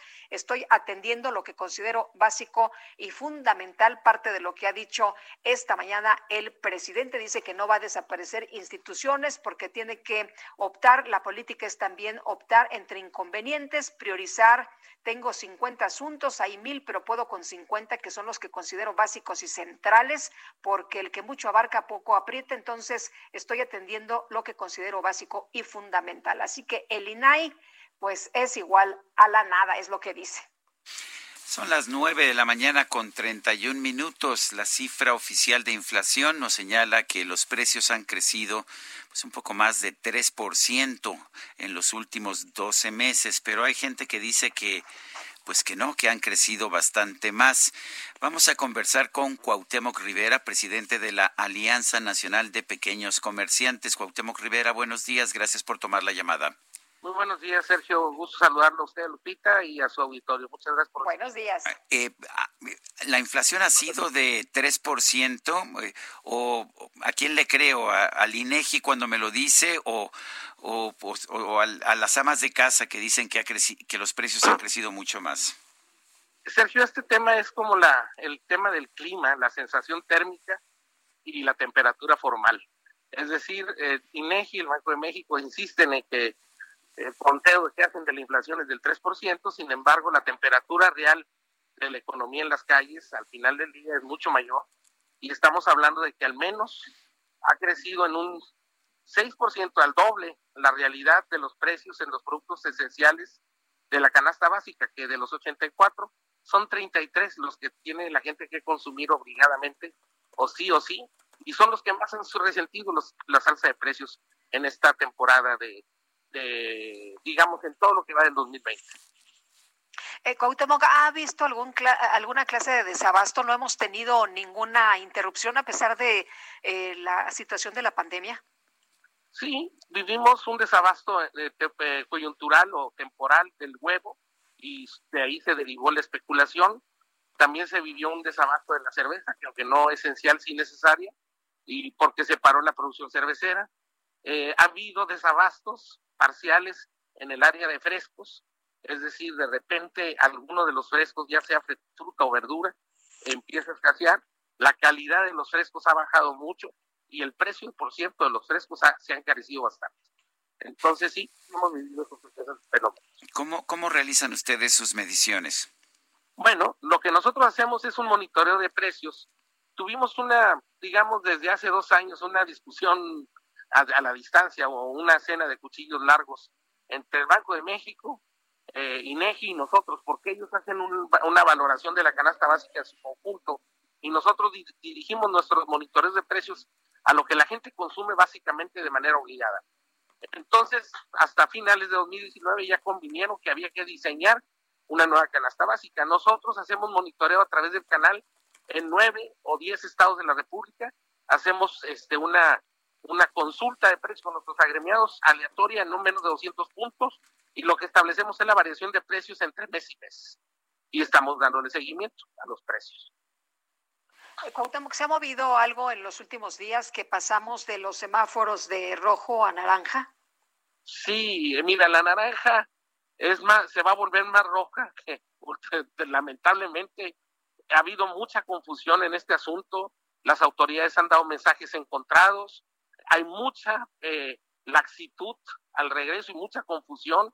Y nosotros no, no auguramos que esto sea una buena circunstancia. Ya estás viendo cómo están el centro histórico y los lugares de mayor aglomeración, pues no se están tomando eh, precauciones necesarias pero lo que están viendo es mucha circulación de gente, todavía no se restablece el consumo, la inflación, como lo señalaba Sergio al inicio, eh, y lo comentamos, está muy por encima, el consumo se ha decaído y, la, y lamentablemente la nueva normalidad no ha traído una nueva, norm- o sea, la normalidad de la actividad económica, esta no ha regresado al país.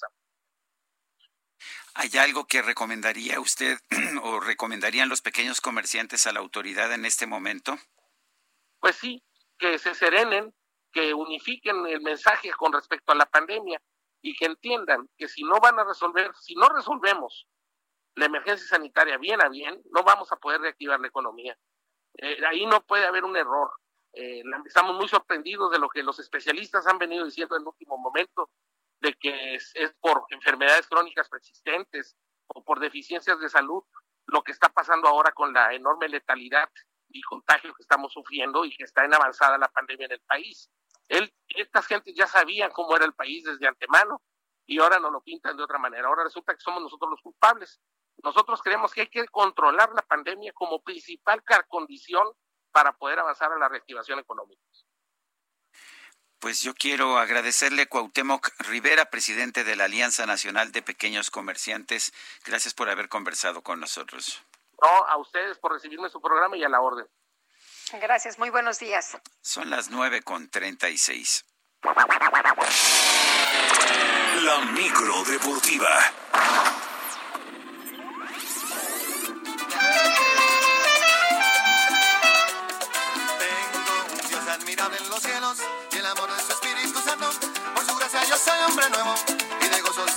Hombre, qué música nos trae la micro deportiva en este viernes. Julio Romero, ¿cómo te va?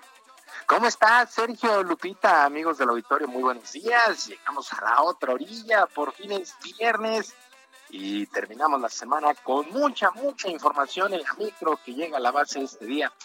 Vámonos, el Real Madrid dio un paso más que importante rumbo al título allá en el fútbol español. Venció por la mínima diferencia al Getafe con solitaria anotación de Sergio Ramos de penalti y ya tiene una diferencia más que importante de cuatro puntos sobre el Barcelona en la fecha 33. Ramos convirtió al minuto 70 en un duelo que sí, sí fue muy cerrado para el conjunto del Real Madrid, pero lo logró. Mientras tanto, la Real Sociedad venció 2 por 1 al Español. Con estos resultados, el Real Madrid es líder de la competencia con 74 puntos, el Barcelona tiene 70, en el tercer sitio es el Atlético de Madrid con 59, faltan 5, 5 jornadas para que llegue a su fin la campaña allá en España. Mientras tanto, este viernes regresa la actividad al balompié de nuestro país. La pretemporada Copa por México con ocho equipos en dos ciudades, en Guadalajara y aquí en la capital. Por lo pronto, Tigres se medirá al debutante Mazatlán FC a las 7 de la noche allá en la Perla de Occidente y para las 9 América contra Toluca, este duelo en el Estadio Olímpico Universitario aquí en la capital. Para el día de mañana, sábado a las 7 de la noche, Pumas contra Cruz Azul. Por cierto, ya que tocamos el tema de Pumas, presentaron a su primer refuerzo, el portero Alfredo Talavera, que llega para buscar la titularidad en el cuadro universitario.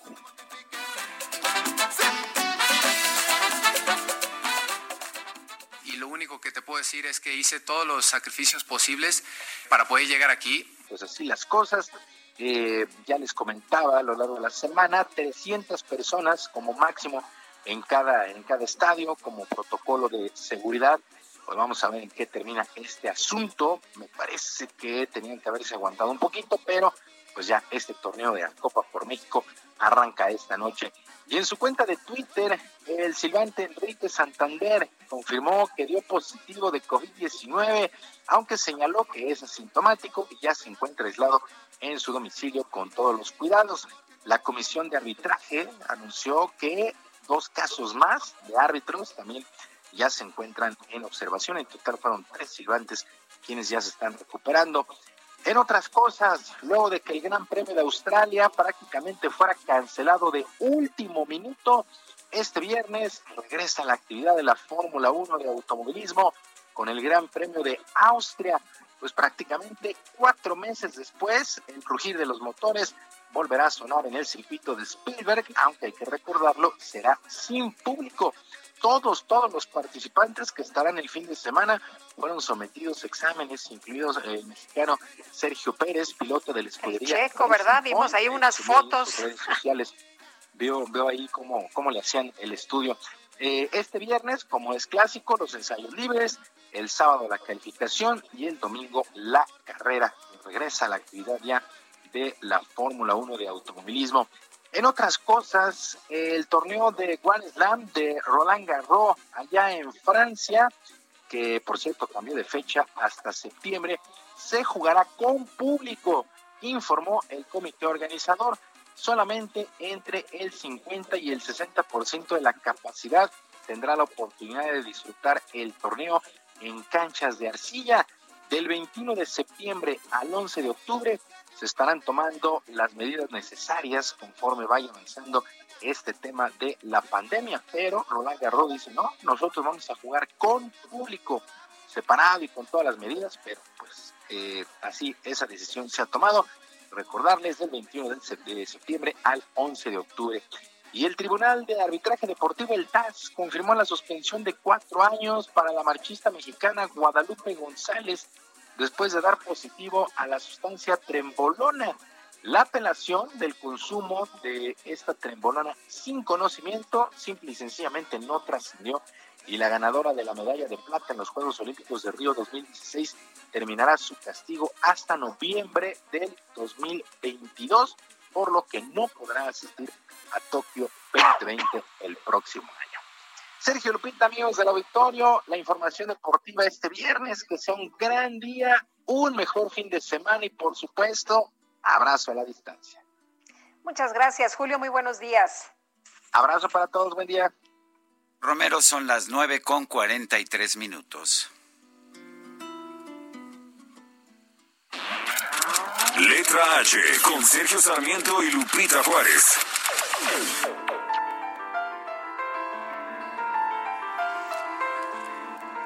Mónica Soto y Casa, ¿qué nos tienes? ¿Qué nos recomiendas para este fin de semana de lectura? Hola Sergio, buenos días. Hola Lupita. Hola, ¿qué tal?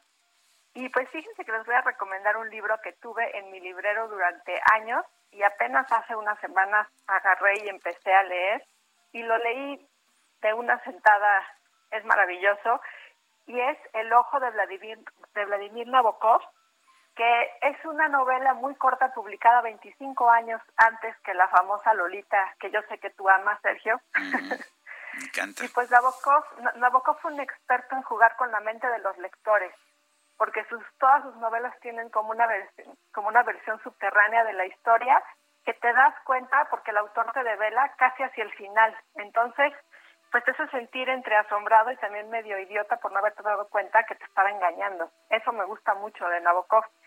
En las páginas del ojo los personajes y el tiempo cambian a capricho del narrador. De repente empieza la historia con, con un suicida frustrado y de repente al siguiente capítulo el narrador tiene una obsesión por un personaje que se llama Smurov y pues que igual puede ser un espía ruso que un militar o un romántico hombre de letras. Entonces es un es una obra con muchos saltos temporales y de narrativa que la verdad es que resultan encantadores.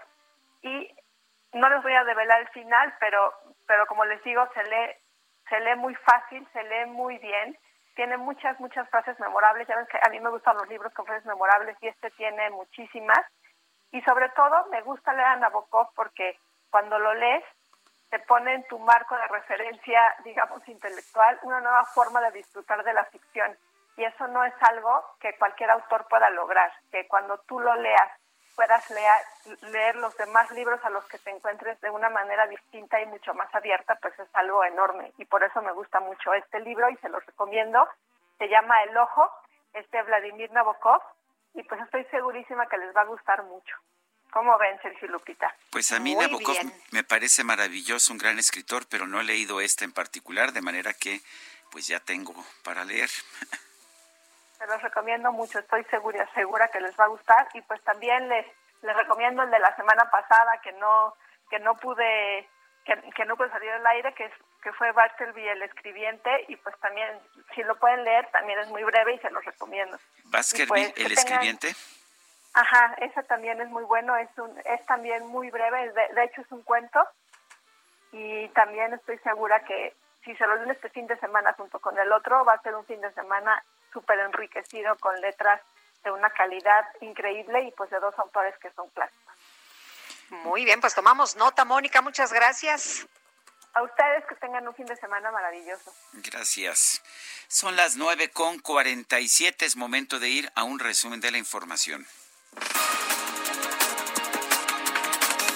Conferencia de prensa, el presidente López Obrador reveló que 10 días antes del ataque que sufrió el secretario de Seguridad Ciudadana, Omar García Harfuch, se supo que un grupo delictivo se trasladaría a la Ciudad de México para llevar a cabo el atentado. Por cierto, el presidente ofreció reforzar la seguridad del gobernador de Jalisco, Enrique Alfaro, y de la titular de la CNDH, Rosario Piedra, luego de que ambos recibieron amenazas por el caso de Giovanni López, presuntamente asesinado por policías municipales de Iztahuacán de los Membrillos. La jefa de gobierno de la Ciudad de México, Claudia Sheinbaum, aclaró que es falso que este viernes la capital vaya a pasar al color verde del semáforo de riesgo epidemiológico por COVID-19. El presidente de Francia, Emmanuel Macron, designó al conservador Jean Castex como nuevo primer ministro de ese país tras la renuncia de Edouard Philippe a este cargo. Queso derretido, tortilla en mano, vamos a estar a mano. Cuidado, salpica, la salsa sí que pica. y dame la tortilla, yo le doy su quesadilla. Queso y tortilla, queso y tortilla. Este es el baile de la quesadilla, queso y tortilla. Pues en redes sociales se hizo viral un video que demuestra que una de las batallas culturales más importantes de nuestro país ya traspasó la frontera. Sí, es la discusión sobre si las quesadillas siempre deben llevar queso o no. Ante esta situación, un joven estadounidense fue grabado por sus amigos mexicanos cuando expresaba su confusión porque algunas personas ordenan sus quesadillas sin queso, a pesar de que este es supuestamente el ingrediente principal. Y pues, señora, señora, por favor, una de flor, pero sin queso. How do you fucking order a quesadilla with no cheese? The first ingredient in a quesadilla is cheese. It says queso-dia. The fuck? And then when it's on the menu, when it says no cheese, it's in all caps because it knows you are all capping. Acompaña a la chef Ana Martorell a descubrir el secreto para encontrar el sabor imposible que obsesiona.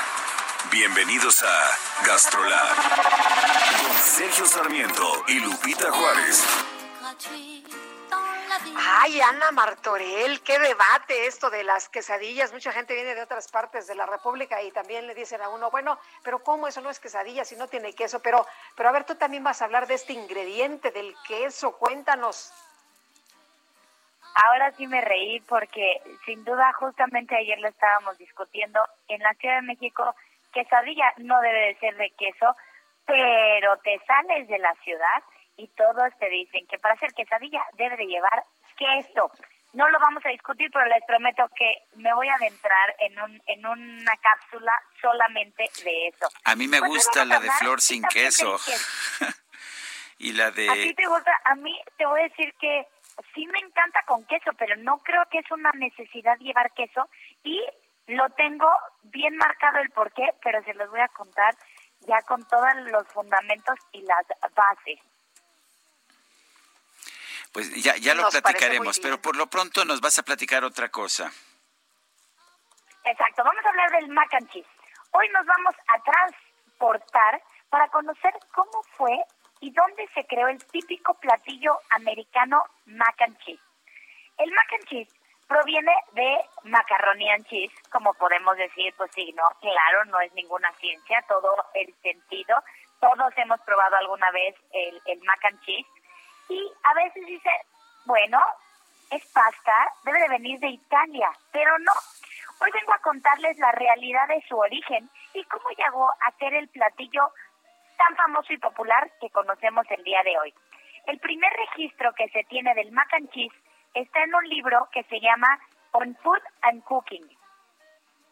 En él se dice que alrededor de 1861 existía un platillo así con queso gruyere, por lo que se cree que su origen está en los Alpes chi- eh, suizos.